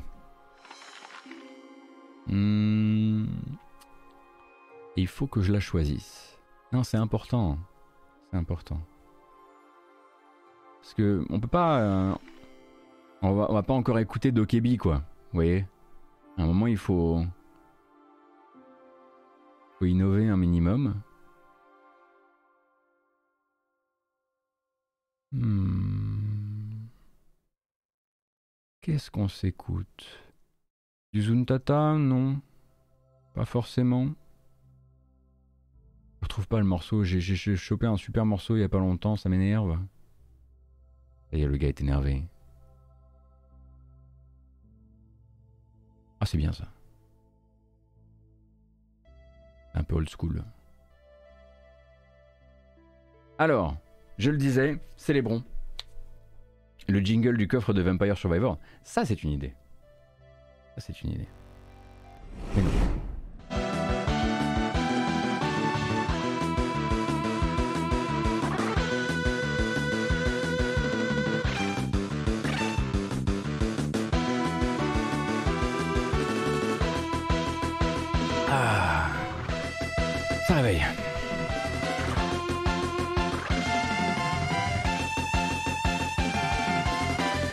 Kratos, fais ta magie. Allez Gotos, fais ta magie.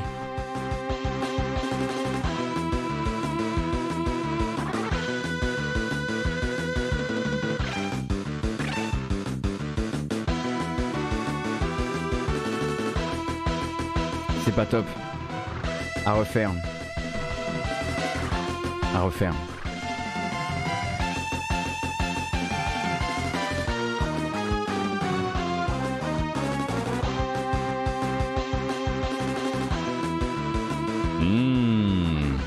Génial. Merci beaucoup en tout cas hein, d'être euh, là, toujours présent et présent. Oh là là là, ça part directement sur un deuxième morceau, on n'a pas le temps. Let's go. Oh là là là là là, merci beaucoup d'être présent et présente, je le disais, pour la matinale jeu vidéo. J'espère que la couverture de l'actu vous plaît. En ce qui me concerne, je vous rappelle que je fais ça le lundi, le mercredi et le vendredi. Le vendredi, c'est l'après-midi, hein, à partir de 13h. Et que le mardi et le jeudi sont plus dédiés à la découverte ou à la redécouverte de jeux. Je ne désespère pas d'essayer de lancer un moment cette série euh, donc euh, de euh, gameplay sur Ori, donc le deuxième Ori and the Will of the Wisps. Mais je me disais que demain j'allais quand même peut-être essayer de tryhard un petit peu si fou aussi à ma manière. Bref, Merci, je le disais à toutes et à tous, je vous rappelle que vous pouvez décider de suivre la chaîne si ça vous branche, mais que vous pourrez également retrouver cette VOD quand elle sera terminée, car elle ne l'est pas, euh, sur YouTube. Vous faites youtube.com slash gotos.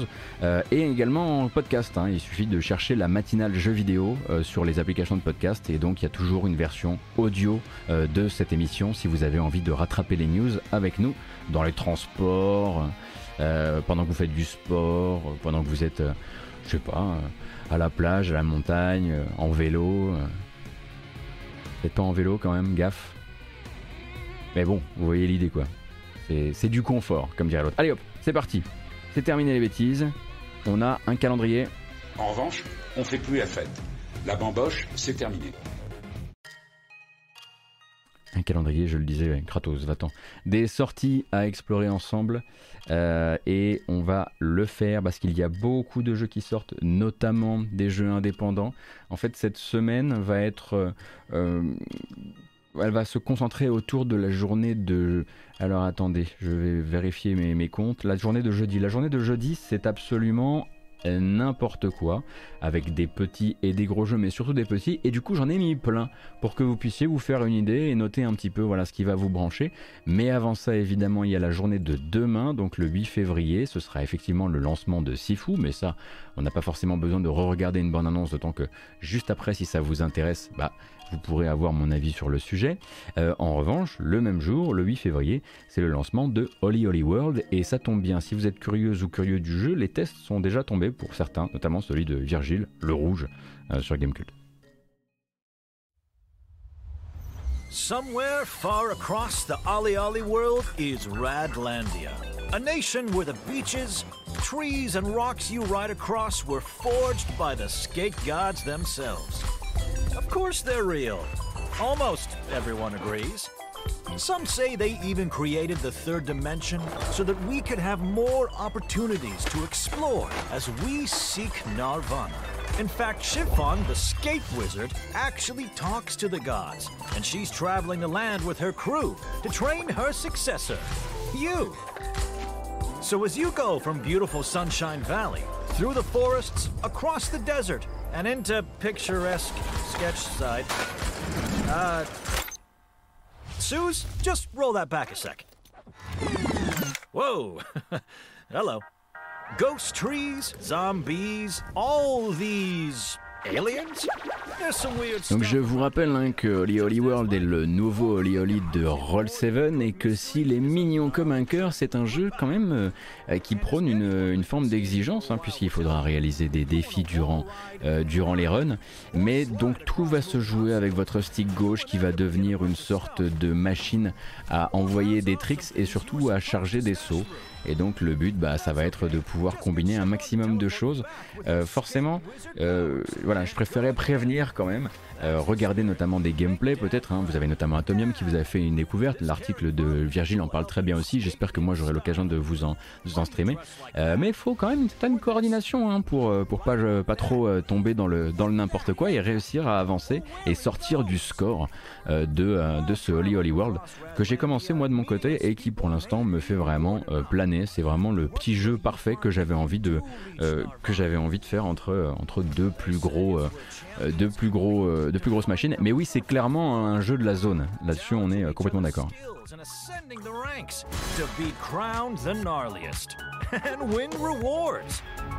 You'll also be able to summon forth new tracks to ride that you can save and share using a postcode, regardless of what platform you're on. A near endless array of jumpy, grindy madness. So don't delay. Come shred by the sea. Chase a bee. Meet a tree. Take a trip to Radlandia and achieve Narvana. Voilà donc pour Holy Holy World et on le rappelle, c'est important, la sortie c'est PS5, PS4, Xbox Series, Xbox One, Switch et PC du coup demain. Donc euh, voilà, ça nous fait déjà pas mal de, pas mal de choses à, pas mal de, pas mal de versions. Et demain, c'est également le nou, la nouvelle apparition sur Steam euh, d'un projet, enfin d'un studio que vous connaissez peut-être, mais pour ça, il faut que vous aimiez. Alors, ah, oui, oui, j'ai oublié de le lire, Holy Holy World. Oh là là, mon. mon chèque Game Pass qui n'est pas arrivé. Euh, effectivement, Holy Holy World est également disponible dans le Game Pass au lancement, donc demain. je crois, hein, on, y, on est bien d'accord. Attendez. Hein N'est-ce pas? Ah non? Mais moi aussi j'étais persuadé en plus. J'ai même pas. En fait j'ai saisi l'info de chat juste parce que j'en étais persuadé et je me suis dit mais c'est vrai je suis con j'ai oublié. Comment ça il est pas dans le Game Pass? Oh là là là là là là. Coupé on l'a refait. Non on la refait pas mais bon j'ai dit une connerie. Désolé, désolé pour la fausse joie. Absolument désolé pour la fausse joie. Donc je le disais, un studio que vous connaissez probablement si vous aimez les tapis roulants. Si vous avez joué à un jeu qui s'appelait Automat Chef donc euh, un jeu de conditionnement de bouffe sous vide euh, sur Steam. Le studio argentin, je crois, Hermès Interactive, revient ces jours-ci sur Steam avec Power to the People. Et Power to the People, bah, c'est un jeu de construction de ville qui est surtout et principalement basé sur l'alimentation électrique.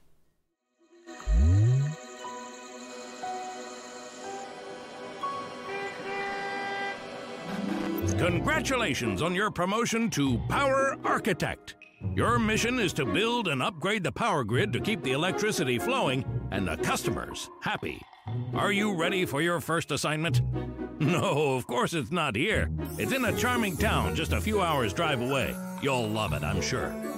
You might think this is not much of a challenge, but remember, cities grow over time. And as they do, so does their power consumption, putting more strain on your infrastructure.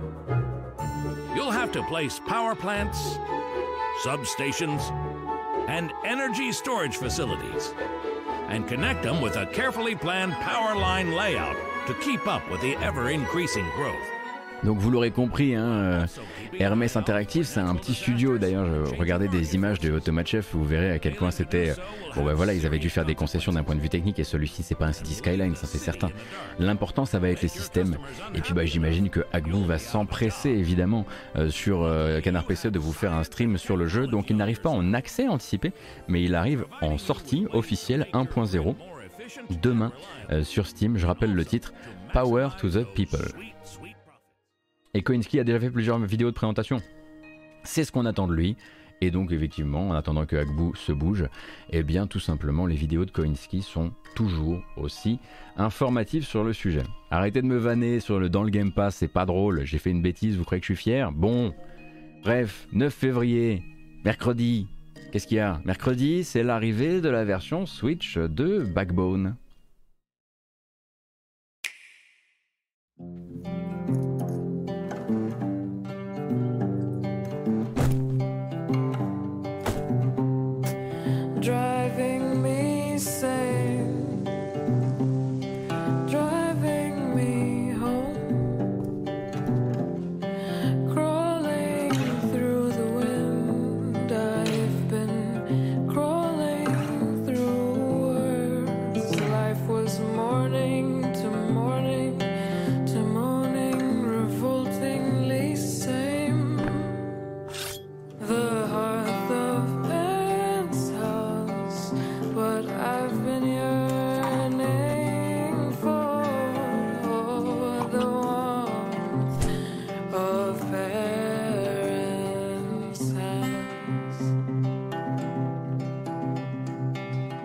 C'est vrai que Backbone est déjà disponible dans le Game Pass, celui-ci on peut le dire, toujours édité chez Raw Fury et donc toujours euh, développé par Eggnot qui est déjà au travail sur un prochain épisode qui devrait sortir cette même année.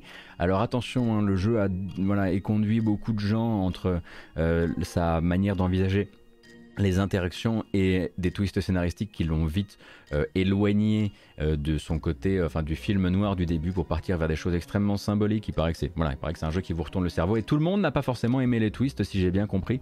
Donc renseignez-vous peut-être, lisez des tests si ça vous intéresse. Je rappelle, c'est l'arrivée sur Switch demain, donc après-demain, pardon, le 9 février. Le 9 février, mercredi, ce sera aussi l'arrivée et là on est sur un jeu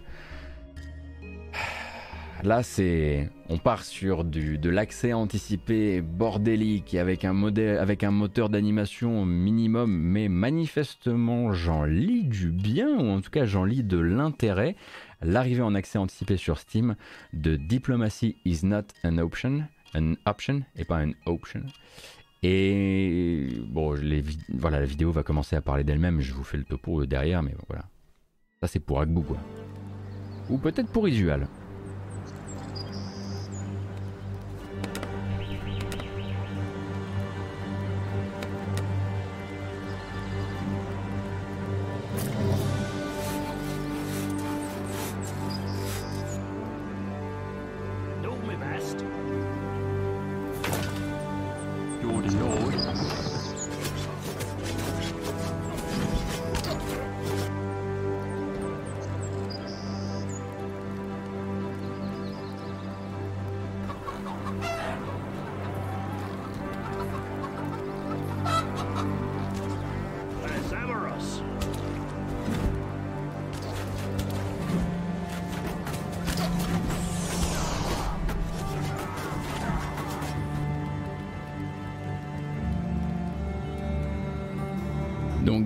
Is not an option, bien c'est effectivement un, un jeu de stratégie en temps réel.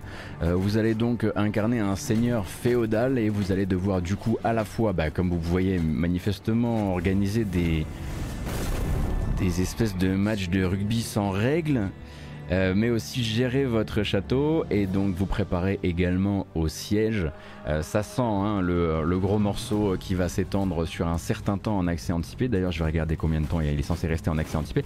Euh, ils veulent le sortir d'accès anticipé en 2022, donc très basé de, sur le nombre celui-ci, et avec des pouvoirs. Et avec effectivement un moteur physique et pourquoi il y avait des éclairs et calmons-nous une seconde pas trop en même temps, doucement. Euh, donc je le disais, l'arrivée en accès, anticipé, c'est ce mercredi et il sortira normalement dans la même année de cet accès anticipé en 1.0. Euh, alors il y avait des éclairs, mais il y a aussi on peut téléporter des unités. Mais c'est un god game. Mais let's go. Mais qu'est-ce qui se passe? Voilà qui va enfin pouvoir donner ses lettres de noblesse à ma 3080. Combien de temps de jeu avant de pouvoir avoir une, partie de ce genre à votre avis? 18 jours. Donc celui-ci, je le disais, mercredi sur l'accès anticipé de Steam. Euh, et ensuite, on entre dans la journée de jeudi et à partir de là, ça va être n'importe quoi puisque on a... Attendez, 1, 2, 3, 4, 5, 6, 7, 8, 9, 10 jeux notables effectivement dans la seule journée de jeudi 10 février en commençant. Il y en a beaucoup dont on a déjà regardé la bande-annonce parce que dans, des formats précédents, mais bon, le but c'est aussi que, voilà, que chaque, chaque VOD puisse se suffire à elle-même, donc on y retourne. Et on va commencer donc avec Night Dive Studio qui revient bah, se faire un petit plaisir euh, de type euh, rétro avec Power Slave Exhumed qui est donc le portage euh, sur console et plateforme actuelle de Power Slave que nous on connaît sous le nom de Exhumed. Je sais pas si vous vous souvenez de ce jeu.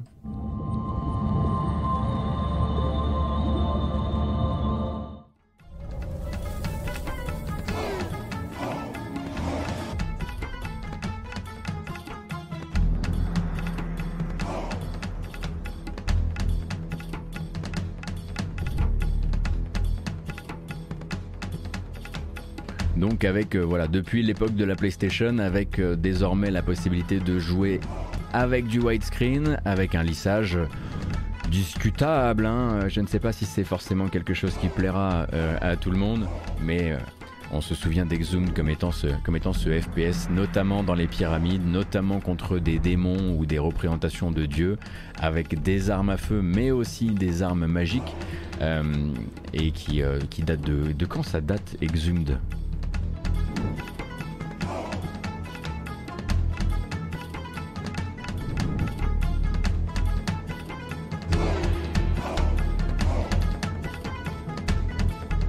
96 les enfants, 96 l'arrivée sur Saturne.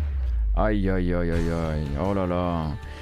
L'arrivée sur Saturne en 96 puis PC la même année 97 euh, sur PlayStation.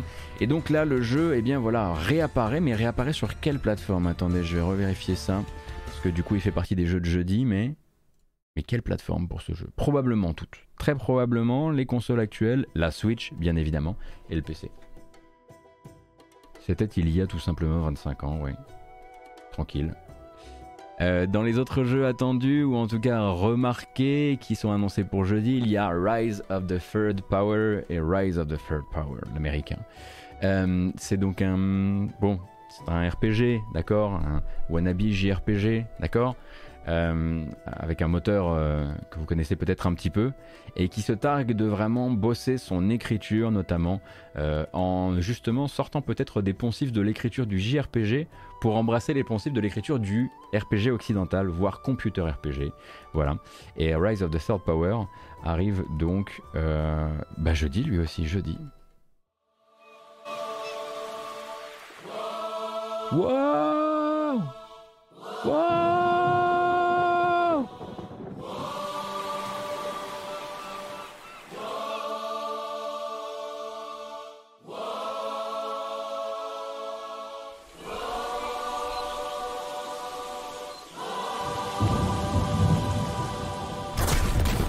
Alors le problème de Rise of the Third Power, c'est vraiment les illustrations. hein.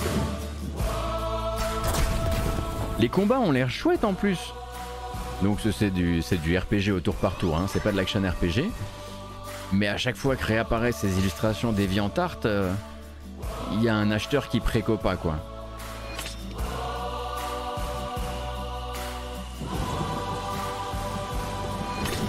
Donc celui-ci fait aussi partie, je le disais, des jeux euh, du et justement tant qu'on est dans les JRPG, on va y rester. Et ça c'est le JRPG à la française euh, qui arrive lui aussi jeudi. Alors vous connaissez peut-être Edge of Eternity, un projet qui, du- qui date d'il y a un certain nombre d'années maintenant, qui s'était financé par le financement participatif euh, et qui est arrivé, hein, qui est sorti depuis un certain temps. Mais il arrive désormais sur console, hein, puisqu'il n'était pas encore arrivé sur console, si je ne dis pas d'annerie, et il en profitera d'ailleurs pour arriver dans le Game Pass. Donc euh, la blague du euh, euh, voilà la blague de la brochette fromage, comme dirait probablement Gaijin Dash, développé donc à Nîmes, c'est ça? Ah, Atomium est toujours là pour le confirmer. Donc développé à Nîmes et avec l'envie, je le rappelle, donc de fournir une expérience assez proche de celle d'un JRPG ou en tout cas inspirée par celle des JRPG avec ses réussites et ses défauts hein, puisque ce- voilà le jeu maintenant elle, voilà la communauté est extrêmement euh, extrêmement euh, définie on va dire avec un doublage japonais et tout le bordel. Je vous laisse regarder un petit peu. Voice acting, the game will also feature Japanese voice acting on console release, and will be available as a free update for PC as well. vous voyez ils ont même pris la, la gestion des textes de time, de zone de you will be able to choose FF14 on vous a vu hein? Not that I'm biased towards one or the other, of course, totally impartial. attendez je chercher un peu parce que c'est une très longue vidéo on va pas tout regarder hein. Second chapter. They're cute, I know. But being unbearably cute is not this critter's only perk, you'll see. moi ce que je voulais c'était du doublage japonais This game. c'est pas possible de pas en trouver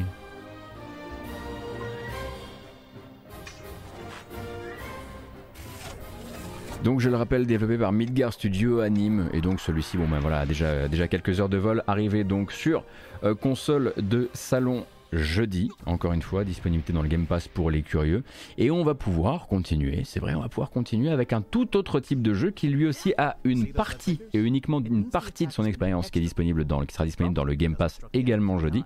Il s'agit, et là ça nous vient d'un peu plus loin, de Crossfire X. Et Crossfire X, eh bien, c'est le shooter euh, de Smilegate, si je dis pas de bêtises. C'est Smilegate. Mais oui Avec, en assistance, un certain Remedy Entertainment.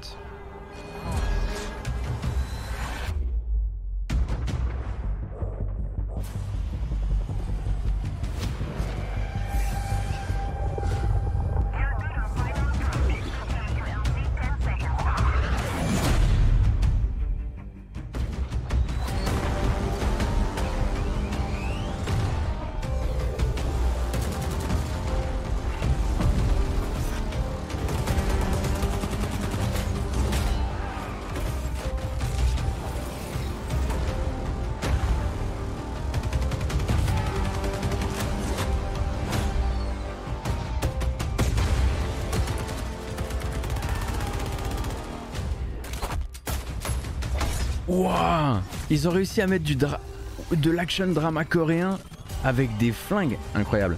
Il s'agit donc de Crossfire X. Crossfire, c'est pas vraiment une licence toute neuve, hein, ça doit exister depuis 10 ans en Corée. Et en l'occurrence, là, c'est celui qui doit mener notamment la charge vers l'Occident avec l'aide de Remedy Entertainment et donc une double proposition. D'un côté, un solo payant qui, je crois, être la version, la partie euh, qui arrive dans le Game Pass, si je dis pas de bêtises ainsi qu'un multijoueur qui lui est free to play. hein. ça va être notamment l'un des, arguments. Alors j'ai l'impression qu'il y a cette histoire de Game Pass. Alors, je vois pas le logo Game Pass là, mais hum, à revérifier. Ou alors dans le Game Pass, c'est le, c'est le multijoueur free to play avec des bonus? Après à tester, hein, je suis pas un spécialiste en l'occurrence. hein. Que la moitié du solo sur le Game Pass. Vous n'êtes pas d'accord, attention. Vous n'êtes pas d'accord. Le solo reste payant. Il y a deux jeux solo, dont un dans le Game Pass. Merci beaucoup. Cassim, tu seras mon info chat, je te fais totalement confiance. Ça commence à faire ça. Ça commence à faire ça, vous dites, dans le Game Pass. Des demi-scénars. Ah, voilà autre chose. Il y a des blagues à faire. Il y a des blagues à faire sur des jeux qui, sont dans le Game Pass et qui n'ont qu'un demi-scénar. Euh, donc Crossfire X, je le disais, lui aussi est un jeu de jeudi, mais ah, heureusement qu'Atomium est là pour le prochain jeu de jeudi. On va s'installer avec la Switch juste à côté du répéteur Wi-Fi. Mais oui, mais oui. On va enfin pouvoir se faire un peu de bien, enfin du vrai jeu vidéo, enfin un scénario clair, enfin une nomenclature évidente, l'arrivée de tous les Kingdom Hearts sur Switch en version cloud uniquement, c'est jeudi. Je rappelle que c'est en version cloud uniquement, même ceux qui ont débuté leur vie sur, euh, sur PS2. Ok, d'accord. Bon, vous êtes prêts à ce qu'on démonétise ensemble la vidéo? Allez, c'est parti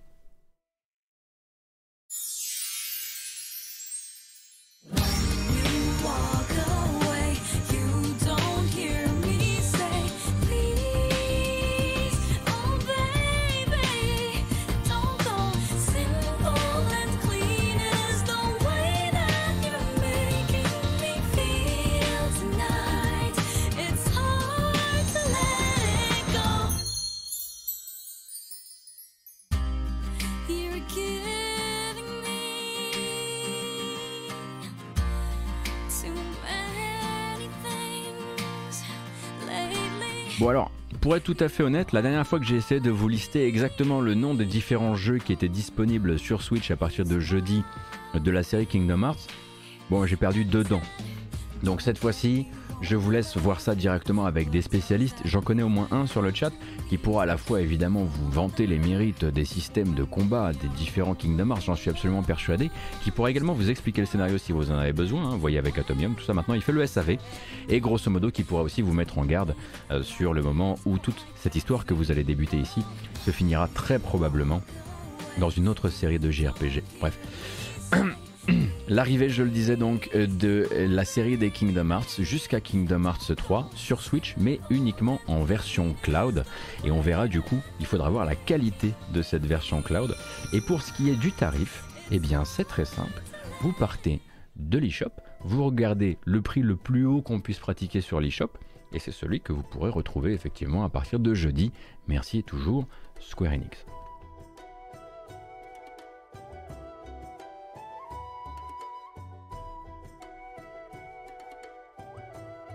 La vérité, comme dit Atto, prenez-les en solde sur console ou Steam. Voilà, voilà. Et puis bah du coup pas sur Epic Game Store, hein, parce que sur Epic Game Store là ça se ça se touchote un petit peu sur les prix, voyez-vous. Donc bon, euh, c'était juste pour euh, voilà se mettre un petit peu. De... Je sais que vous avez besoin de couleurs et puis une fois- voilà temps, hein, voilà un petit Mickey, Dingo qui passe une tête, euh, voilà ça fait toujours plaisir. On est content de les voir. Allez, on revient à des choses un petit peu plus un petit peu plus indé. Euh, cette euh, durant la journée. Alors attendez, je l'ai l'ai pas. Mais ah si, bah, il est là, évidemment. Euh, durant la journée de jeudi, ce, ce sera aussi l'arrivée sur PC de Kingdom of the Dead. Kingdom of the Dead, on l'a déjà regardé en bande-annonce ici, souvenez-vous, c'est ce first-person shooter uniquement en noir et blanc avec des effets de texture et des shaders très particuliers. On y retourne. Attention du coup par rapport effectivement à Dingo et Mickey, petit changement d'ambiance quand même à prévoir. C'est parti.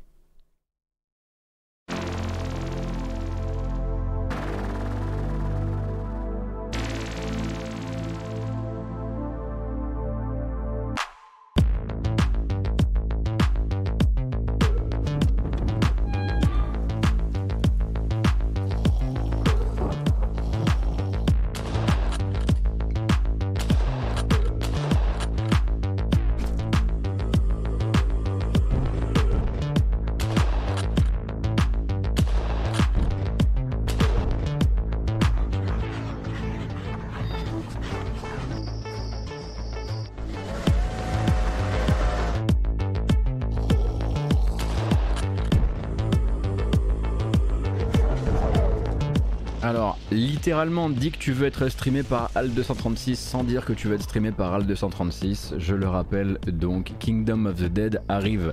Euh, J'adore ce plan là avec le cerf, avec ces espèces d'encensoirs accrochés au bois, assez hallucinant.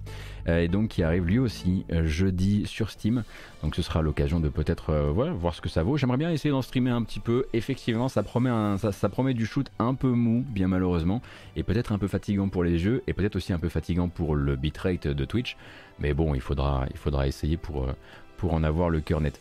Également jeudi, ce sera l'éditeur No More Robots euh, qui ben, a annoncé un peu au tout dernier moment la présence, l'existence d'une date de sortie pour Not Tonight 2. Je ne sais pas si vous vous souvenez de Not Tonight, qui était un jeu où vous jouiez un videur de boîte de nuit euh, dans une série de tableaux très narratifs et très politique, puisque très chargé politiquement sur la politique, la véritable politique de la vraie vie.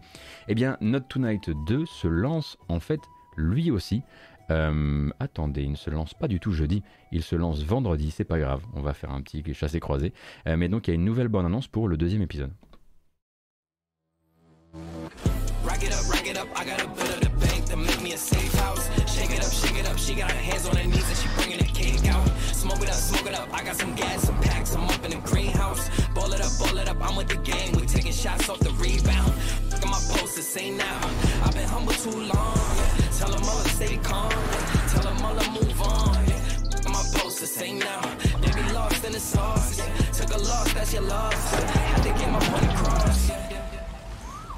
Bon, vous savez, de toute façon, j'avais déjà fait une euh, croise sur la monétisation. Not Tonight 2 ne sera plus un jeu de videur dans une Angleterre post-Brexit, mais vous jouerez en fait une équipe de gamins qui doivent réussir à traverser les États-Unis à coups de petits boulots, dans le but de réussir à récupérer les papiers de leur pote qui a été arrêté par la police et qui se retrouve dans une situation extrêmement particulière. Donc oui, très chargé politiquement, mais évidemment très chargé politiquement sur la politique américaine du moment, enfin, on va dire le mandat euh, qui était le mandat américain euh, qui a servi de, toile de fond au développement du jeu. Donc il arrive dans 4 jours sur euh, Steam, c'est développé par Panic Barn et c'est édité toujours par No More Robots.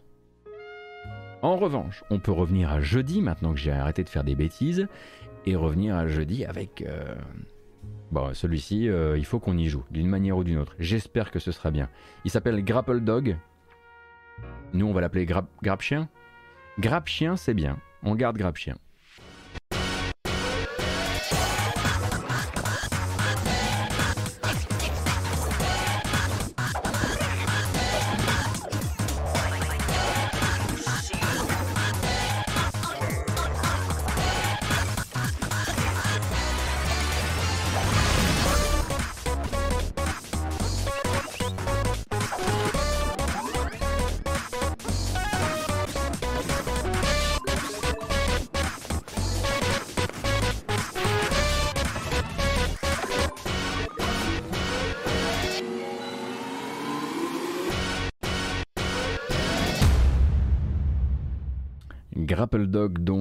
Arrive à la fois sur Steam et sur Switch le jeudi 10 février lui aussi. Est-ce qu'on peut encore faire rentrer des jeux le jeudi 10 février? Oui, bien sûr. Bah, comme ça, vous, avez le temps de tous les finir avant la sortie de Elden Ring, c'est parfait cette affaire. Moi, je serais là hein, pour. Euh, effectivement, Grappe Chien, c'était bien, mais Grappienche, c'est vachement mieux, vous avez raison. Euh, j'en ai noté un autre, alors celui-ci est effectivement de niche, mais quand même, il s'appelle Cardboard Kings, j'ai jamais testé, je sais pas ce que ça vaut, mais le jeu vous propose a priori, et je sais que ça va toucher un kink c'est de, chez 2-3 personnes dans le chat, d'être le gérant de votre euh, propre, euh, de votre propre boutique de cartes, des cartes, vous savez, des cartes brillantes, des cartes précieuses, voilà. Et peut-être d'essayer de faire monter un peu les prix. C'est comme des NFT si vous voulez, mais pas sur la blockchain. Vous voyez ce que je veux dire? Voilà. Cardboard Kings donc.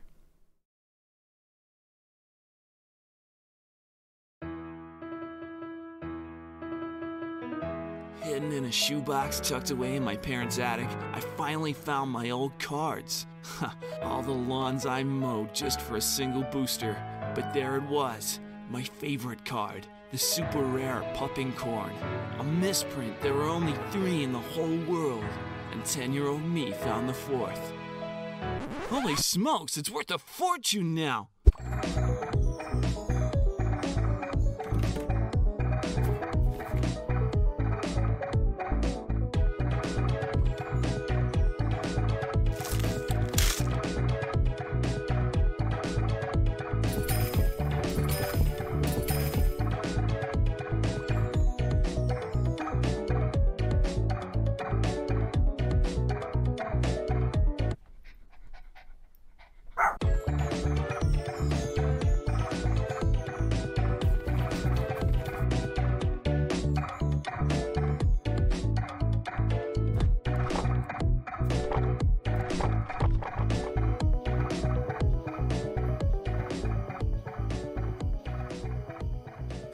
Voilà, celui-ci arrive donc sur euh, Steam et GOG bah, jeudi également. Et bon, bah forcément très, très, très, euh, on va dire, très ciblé sur une, clientèle très particulière, mais je suis sûr qu'il en existe une et peut-être qu'une, que certains représentants de cette clientèle sont dans le coin.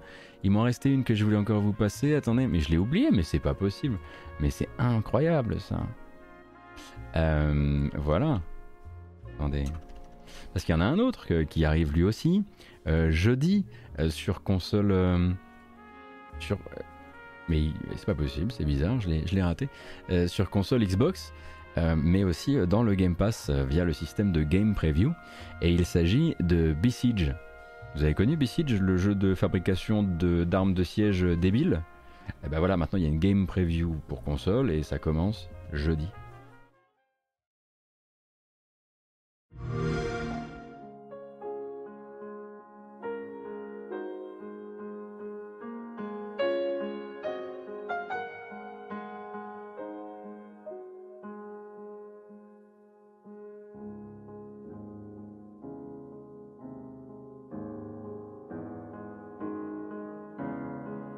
Comment ça va se gérer d'un point de vue des contrôles sur console? Telle est la question.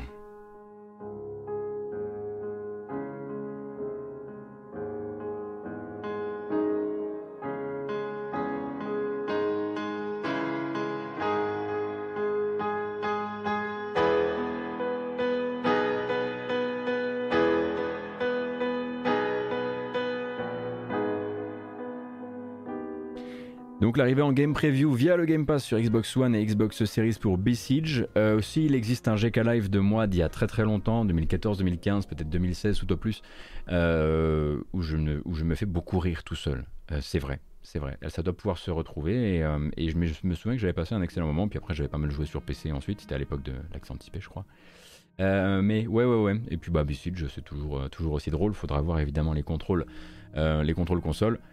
Et si vous nous retrouvez après la coupe éventuelle que j'ai dû réaliser sur la VOD à cause de Chopin, eh bien on est reparti. C'était donc le dernier jeu du 10 février. On peut se tourner désormais vers le vendredi 11 février avec la suite.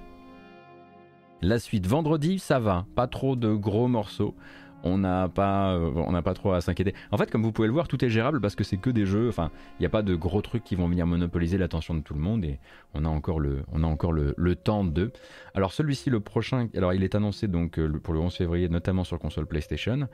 Euh, je préfère vous le dire tout de suite, ça m'a l'air tourné quand même vers euh, une niche de joueurs qui est en fait, oui, non mais Lost Ark, arrêtez de faire passer votre Lost Ark qui a 10 ans pour God of War. Cal- Calmons-nous, mais je vais vous le mettre, votre trailer de Lost Ark, mais pas tout de suite. D'abord, on va regarder le trailer de Scoutfold Shrouded in Sanity, qui semble être une sorte de jeu d'action RPG très très très très inspiré par Bloodborne, mais avec sa propre patte visuelle quoi. Mm,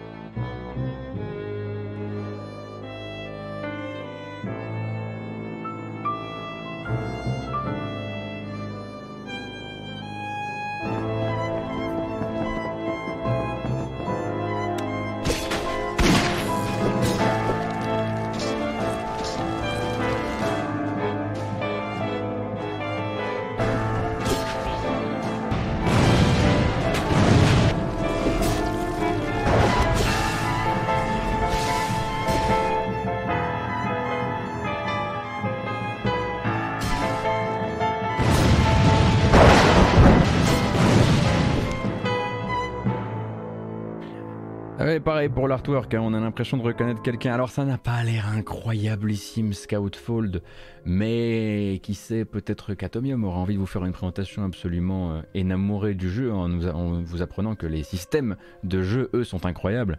Je ne sais pas, je n'y ai jamais joué. Si ça se trouve, c'est pas du tout le cas.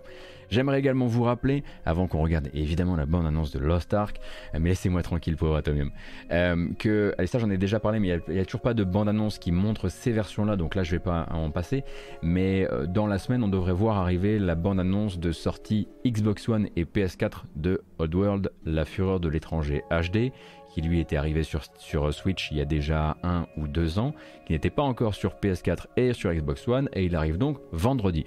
Vendredi, oui, le gros morceau, via Amazon, Smilegate RPG peut enfin sortir Lost Ark. Lost Ark qu'on a longtemps regardé de loin quand on comprenait pas grand chose comme une sorte de Diablo-like action RPG. En fait, c'est vachement plus tourné quand même euh, vers le MMO.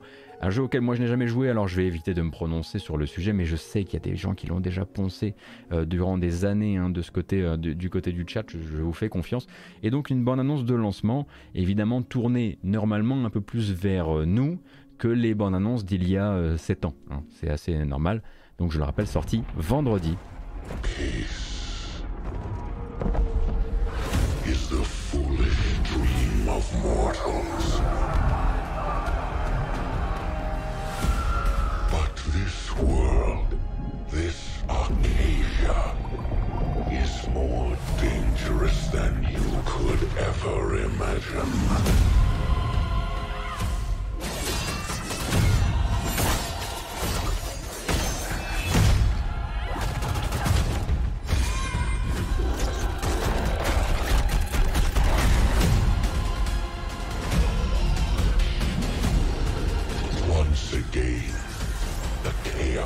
Là comme le jeu vient vraiment vous dire regarde, regarde comment c'est, comment je suis le Diablo 3, comment tu as toujours rêvé. Ouais. Renseignez-vous quand même un peu sur les systèmes de jeu, d'accord? Euh, Notamment toute la partie évidemment, bon ben voilà, le fait que ce soit un free-to-play, euh, la manière dont va être articulé ce free-to-play d'un point de vue des plafonds qui vont vous être imposés, parce que je connais assez mal le jeu, voilà, euh, et aussi de toute la partie connectée, hein, puisque c'est un jeu qui est résolument beaucoup plus connecté que Diablo 3. Find the Ark before all is lost.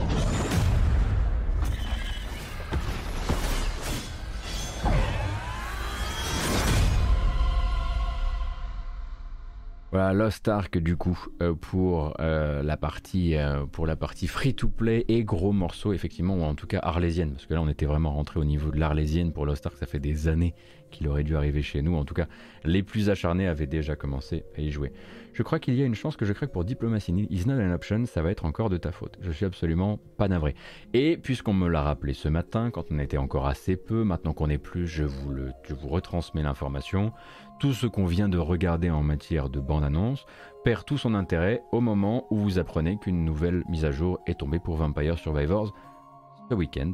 Donc a priori avec une nouvelle évolution ultime d'une arme, un nouveau personnage et j'imagine quelques nouveaux défis. Donc euh, été un plaisir de vous croiser, euh, de vous croiser en ce début de semaine.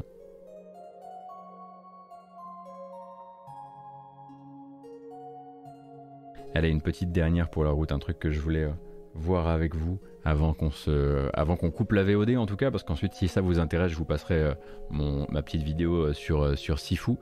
mais du coup, peut-être que vous étiez déjà des nôtres à l'époque où je parlais énormément du CRPG Book, un, un bouquin collaboratif écrit par, enfin, on va dire, dont la curation est, gérée par Felipe Pepe, euh, et euh, qui a demandé à des journalistes et à des, fans de RPG venus du monde entier euh, de lui produire des chroniques qui permettent en une, deux, parfois trois ou quatre pages de replacer un computer RPG qu'il s'appelle, comment dire, qui s'appelle Daggerfall euh, ou qui s'appelle euh, Mass Effect 3 dans le contexte de l'époque et dans le contexte du grand RPG de manière générale. Alors c'est un livre qui existait au format physique hein, chez Bitmap Books mais dont le PDF en e-book est toujours complètement disponible gratuitement. Et l'une des grosses, l'une des grosses frustrations de Felipe Pepe, c'est qu'il n'avait pas réussi à l'époque à produire une version du bouquin avec tout dedans. Eh bien c'est désormais chose faite, hein, puisqu'il a annoncé hier voilà, la version amendée du livre, toujours disponible à cette adresse, donc le crpgbook.wordpress.com, ça ne s'invente pas. Donc si vous avez envie de vous le coller en e-book, eh bien c'est dispo, et maintenant il aide à l'image en tout cas euh, que voulait lui donner son créateur à l'époque quand il lui manquait encore euh, des contributeurs ou ce genre de choses. Euh, et je recommande vraiment hein, ce bouquin qui m'a énormément ouvert l'esprit à plein de générations, à plein de RPG extrêmement obscurs que je n'avais pas connus et qui est venu notamment nourrir quelques dimanches qu'on a passé en live à jouer à des trucs, à des trucs assez rigolos, notamment Avalon. euh, qui avait, euh, où j'avais passé un super après-midi. Mais il y a plein, plein, plein, plein de trucs à découvrir dans, dans le, dans le CRPG Book. C'est une véritable Bible et maintenant, c'est, elle, est, elle est encore plus large et encore plus, euh, euh, euh, comment dire, exhaustive.